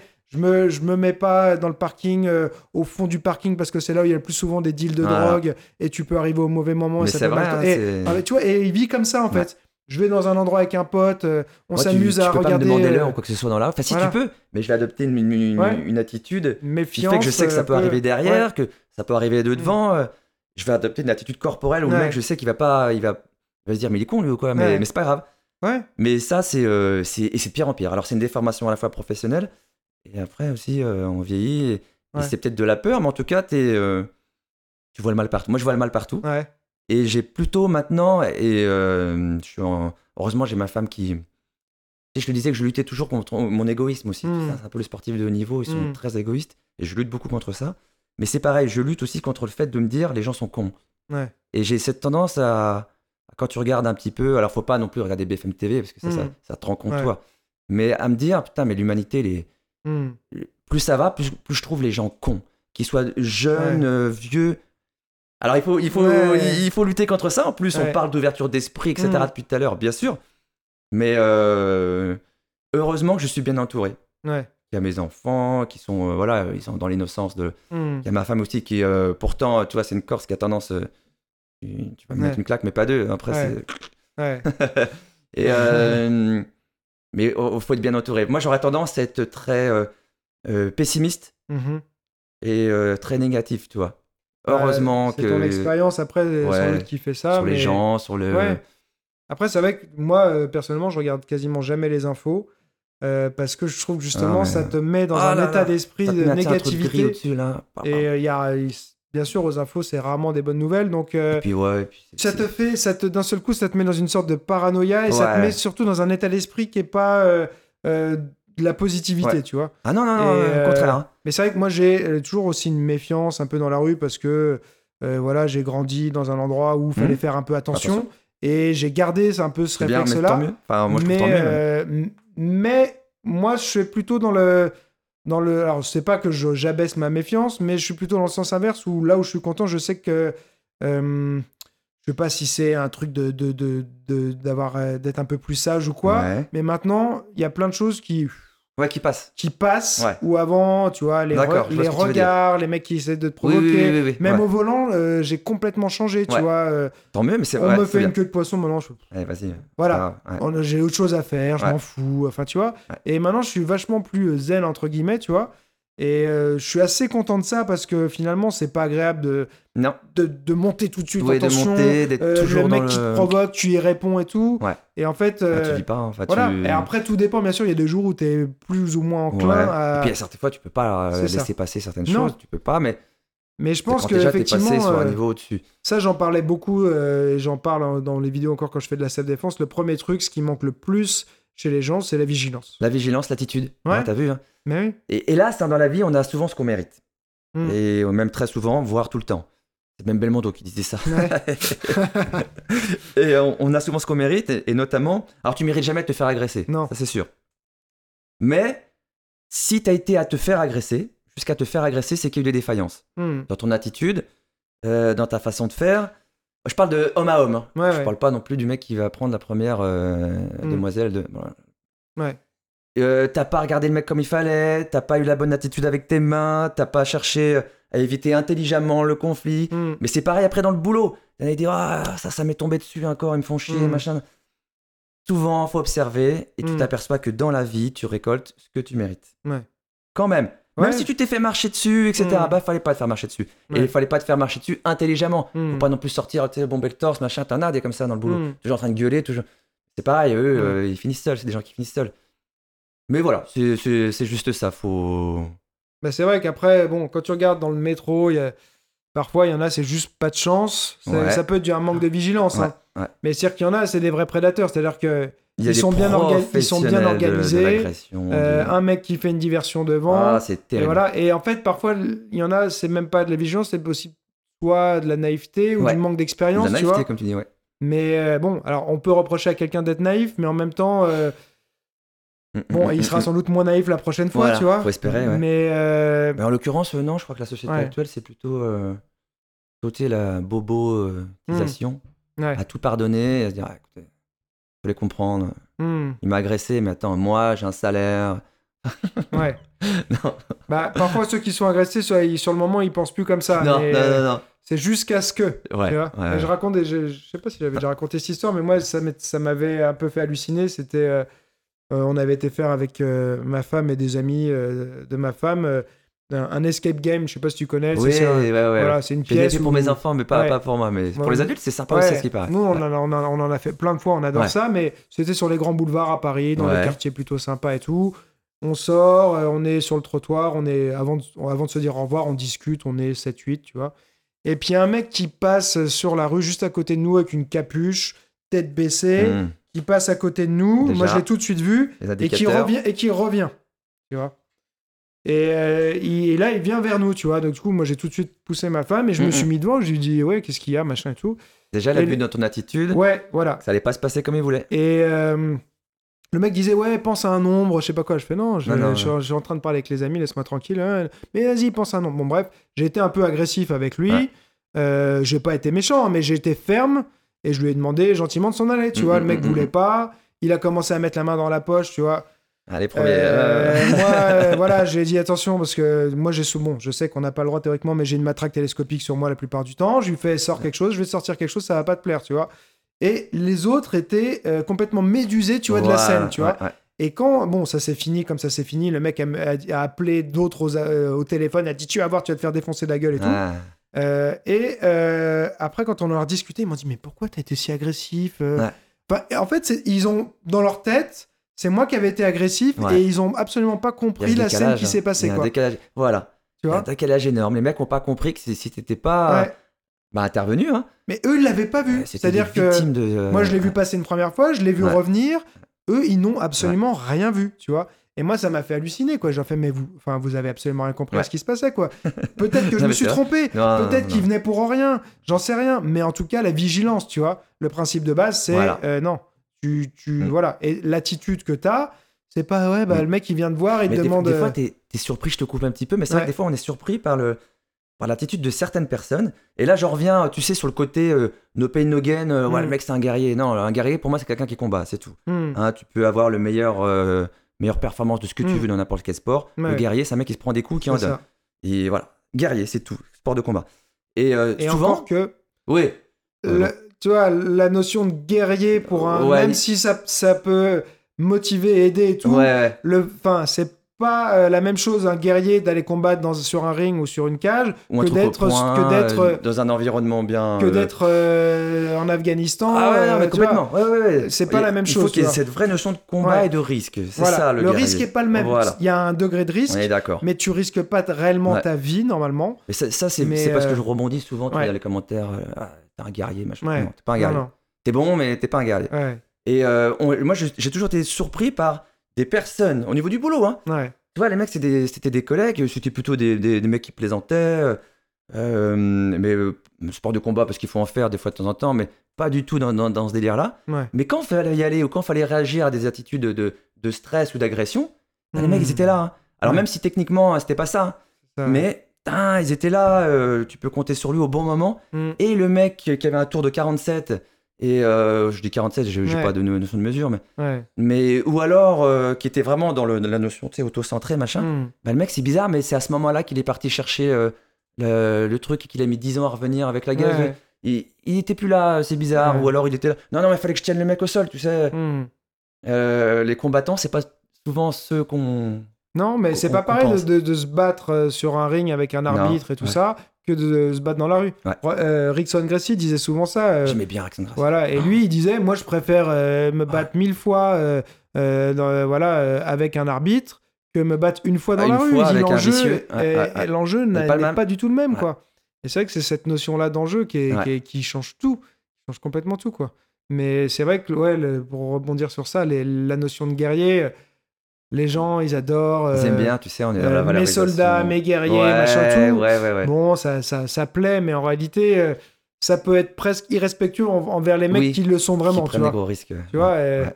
Et voilà, Ouais. c'est, je pense que c'est un moyen de, parfois d'automotivation. Ouais. De dire, je suis un warrior, j'y vais, peut, machin ouais. et tout. T'as raison, ça peut. Mais euh, ça n'a rien à savoir voir. euh, raison, garder. Ouais, ouais, ça marche. Bah, Écoute, je pense qu'on va euh, conclure pour aujourd'hui, mais on pourra se refaire un on, deuxième était- épisode. on a balayé large, voilà, je ouais, pense. hein. on, a, on a balayé assez large. Euh, du coup, moi, je mettrai des liens vers tes bouquins pour les gens si ça les intéresse. Ouais, alors c'est euh, voilà, il y a c'est chez Amphora en tapant tu sais Christophe Voilà. Sur internet, tu as tout on les ça. trouve, ils sont les sur Amazon aussi, j'avais regardé. voilà, crois. 1 et 2 euh, un 100% cross training méthode impact. On a j'ai fait un bouquin sur les livres de au sangle de suspension, D'accord, l'entraînement ouais. au sangle de suspension qui marche encore très bien. Super Euh, pratique parce que tu peux voyager avec, les emmener en vacances, euh, tout ça. J'avais découvert ça, c'est un collègue qui m'avait fait découvert ça en plus 2009, un truc comme Ouais. ça. Il n'avait pas des TRX, la marque Mm. TRX n'existait pas encore Ouais. en France. Il avait ramené aux États-Unis. Hmm. Mais, euh, C'est génial. Il y a Ouais. ça, qu'est-ce qu'on a? J'avais fait un bouquin aussi qui s'appelle Impact 357 sur la préparation physique en interne, donc tout ce qui est police, pompiers, mais comment y rentrer? Et à l'intérieur comment euh, passer les trucs en interne. Avec Robert Et- Paturel, je crois, non Voilà, pas- pas Robert Paturel avait fait la petite, un- plus une partie euh, préparation mentale, on va dire. Et euh, de l'intérieur, lui, il essayait de donner des petits conseils pour dire voilà ce qu'on attend des mecs. Hmm. hein, faut pas arriver en disant ah non, moi je suis un champion de Ouais. ceci ou de cela. Ça passe mal. hein. Tu peux être Mm. un super sportif et jamais être pris. hein. Mais, et moi je m'occupais, on a un an de préparation physique pour intégrer justement la Génial, ça. Euh, c'est- C'était du gros boulot, hein. je m'étais vraiment cassé la tête. Je sais qu'il y a des gens qui me... J'ai un de mes élèves qui m'a contacté pour, justement pour me demander des conseils, qui veut faire les pompiers euh, d'ici deux ans, tout Voilà. ça. Mais il me dit qu'est-ce que je peux faire en prépa Là et on tout. est dans la prépa sur de la vitesse, Donc mais du voilà. truc concret, attention, c'est pas Ouais. l'universitaire. hein. Oui, C'est mais du concret, ça marche, et puis Ouais. voilà, on n'est pas dans Bah, l'optimisation on pour gagner un dixième. Ouais. Voilà. Et euh, quoi d'autre? Après, on a eu Hit. Alors. Hit, je suis pas l'auteur principal, on m'a contacté en tant que co-auteur. Ouais. Et euh, c'est Maxence Vidal, l'auteur, qui avait pondu un, un très bon truc, mais avec du poids de corps. Dis, D'accord. bah, pourquoi pas rajouter du petit matériel aussi dans Mhm. cette notion de 8 Donc on a fait ce truc-là qui marche très bien. Et puis là, la Bible de la musculation au poids de corps. Ouais. Volume 1 et volume, Volume 2. 1, c'est les mouvements. Les mouvements. On a 500 pages de, de mouvements détaillés. Ouais. Justement, alors, on est dans l'animal flow, le parcours. Ouais. Le crossfit aussi, parce qu'il y a certains mouvements que j'ai piqués euh, sur crossfit. Hmm. Euh, bien sûr qu'il y a du. On en revient toujours là, il y a du très bon. hein. Euh, et puis voilà, un univers euh, comme ça. Et dans le tome 2, les programmes D'accord. puissance, explosivité, euh, endurance de force, gainage dynamique, le core training, avec le haut, le bas, les niveaux de difficulté, etc. Et faire, euh, ce serait pas mal un jour, c'est du boulot, mais de faire des vidéos de, de ces bouquins aussi. Ouais, comme tu dis, c'est. euh, Parce que notamment, tu vois, l'animal flow, Ouais. il y a certains. Il n'y a pas mieux que la photo, vidéo. Ouais, on se rend tu pas vois compte. les étapes, mais parfois je dis dans les c'est dans les tu liaisons. Je dis voilà, si ce mouvement vous intéresse, regardez sur YouTube les Voilà. tutos, machin. Hmm. Mais bon, pourquoi pas le faire Ouais. soi-même aussi, Bah hein, encore mieux. Alors, il faut c'est du énormément. gros boulot, ouais. C'est du gros boulot et je me sens pas du tout capable. Mais tu me les feras. Ouais, eh ben écoute, euh, en tout cas, on pourra un jour essayer de se faire une vidéo pas, aussi, tout ça pour la chaîne YouTube. Tu sais, moi, il y a des- il y, a- il y a des gens que j'apprécie, euh, par leur travail, hein, que je connais pas forcément. Moi, j'adorais tes, tes, euh, tes premiers tutos de KB, parce que tu as une forme qui, pour moi, euh, c'est la forme du KB. c'est gentil. Et c'est- propre, c'est technique. Et puis voilà, tu es dans le milieu de- des arts martiaux, donc tout ça, c'est. J'aimais bien tes vidéos Mhm. là-dessus. J'aime bien Christophe Cario parce que pour moi, c'est un travail de qualité énorme. Ouais, ouais. Euh, après, il y a des préparateurs physiques qui sont très très bons. euh, euh, là, comme ça, euh, Aurélien Broussal, etc. Ils font du Ouais. très bon boulot. Il euh, J'aimerais bien l'inviter d'ailleurs, Aurélien Broussal. euh. Ouais, ouais, ouais. On- à un moment donné, on est... je devais un petit peu travailler chez lui, tu sais, à Vincennes. Mhm, Ça s'est mal passé, enfin, ça s'est pas passé. Euh, C'était le contexte qui voulait ça. Ouais. Maintenant, le... son... je trouve qu'il est un peu plus hors norme, tu sais, par Ouais. rapport à d'autres préparateurs physiques. Mhm. J'aime bien. Bah, les approche. bouquins euh, qu'il a sortis, je sais plus quel est bien. le co-auteur, mais euh, la Bible de la Ah. préparation physique, ils sont, sont costauds Bien et sûr. ils sont vraiment, euh, vraiment bien faits, je trouve. A des gens comme ça sur le qui rendent les choses abordables Mm. et qui sont pourtant éminemment techniques. Ouais, ça j'aime bien. Ça j'aime bien plutôt que rentrer tout de suite dans l'universitaire. Oui, bah, c'est ça, c'est une- pour moi, c'est une qualité. Les gens, Ouais. des- parfois, ils veulent, pour essayer d'avoir l'air plus expert, Ouais, euh, euh, en balancer voilà, toujours plus. utiliser euh, des termes complexes, tout ça, mais en fait, on, est, on, si que- on est tous pareils, hein, on va tous progresser pendant ça. 5 ans. Et si tu n'arrives pas après, à faire euh, comprendre aux gens facilement ce que tu veux leur transmettre, bah en fait, t'es pas un bon Non. euh, enseignant, qu'est-ce Non. que, quoi que ce soit que tu Non, enseignes, tu vois. Donc ça sert à rien de ça la vouloir. euh, pédagogie, ouais. faut susciter l'envie et puis après, quitte à ce que les gars. euh, Il faut rendre moi j'en ai plein qui me sont barrés. euh, ils disent non, bon, c'est bien, merci Christophe pour solo. Ouais. euh, Tu m'as fait découvrir un peu le cross-training, mais moi ce que je veux, c'est faire du crossfit. Ciao. Ouais, C'est parti, bah tant mieux. C'est ouais. si t'as pu euh, susciter une envie, alors pour aller à droite, à Mhm. gauche, puis il y en a d'autres qui arriveront, et puis Bah c'est oui. comme ça, puis après, moi j'aurais peut-être plus l'envie, et puis autre chose. C'est la vie. C'est, euh, Bah ouais.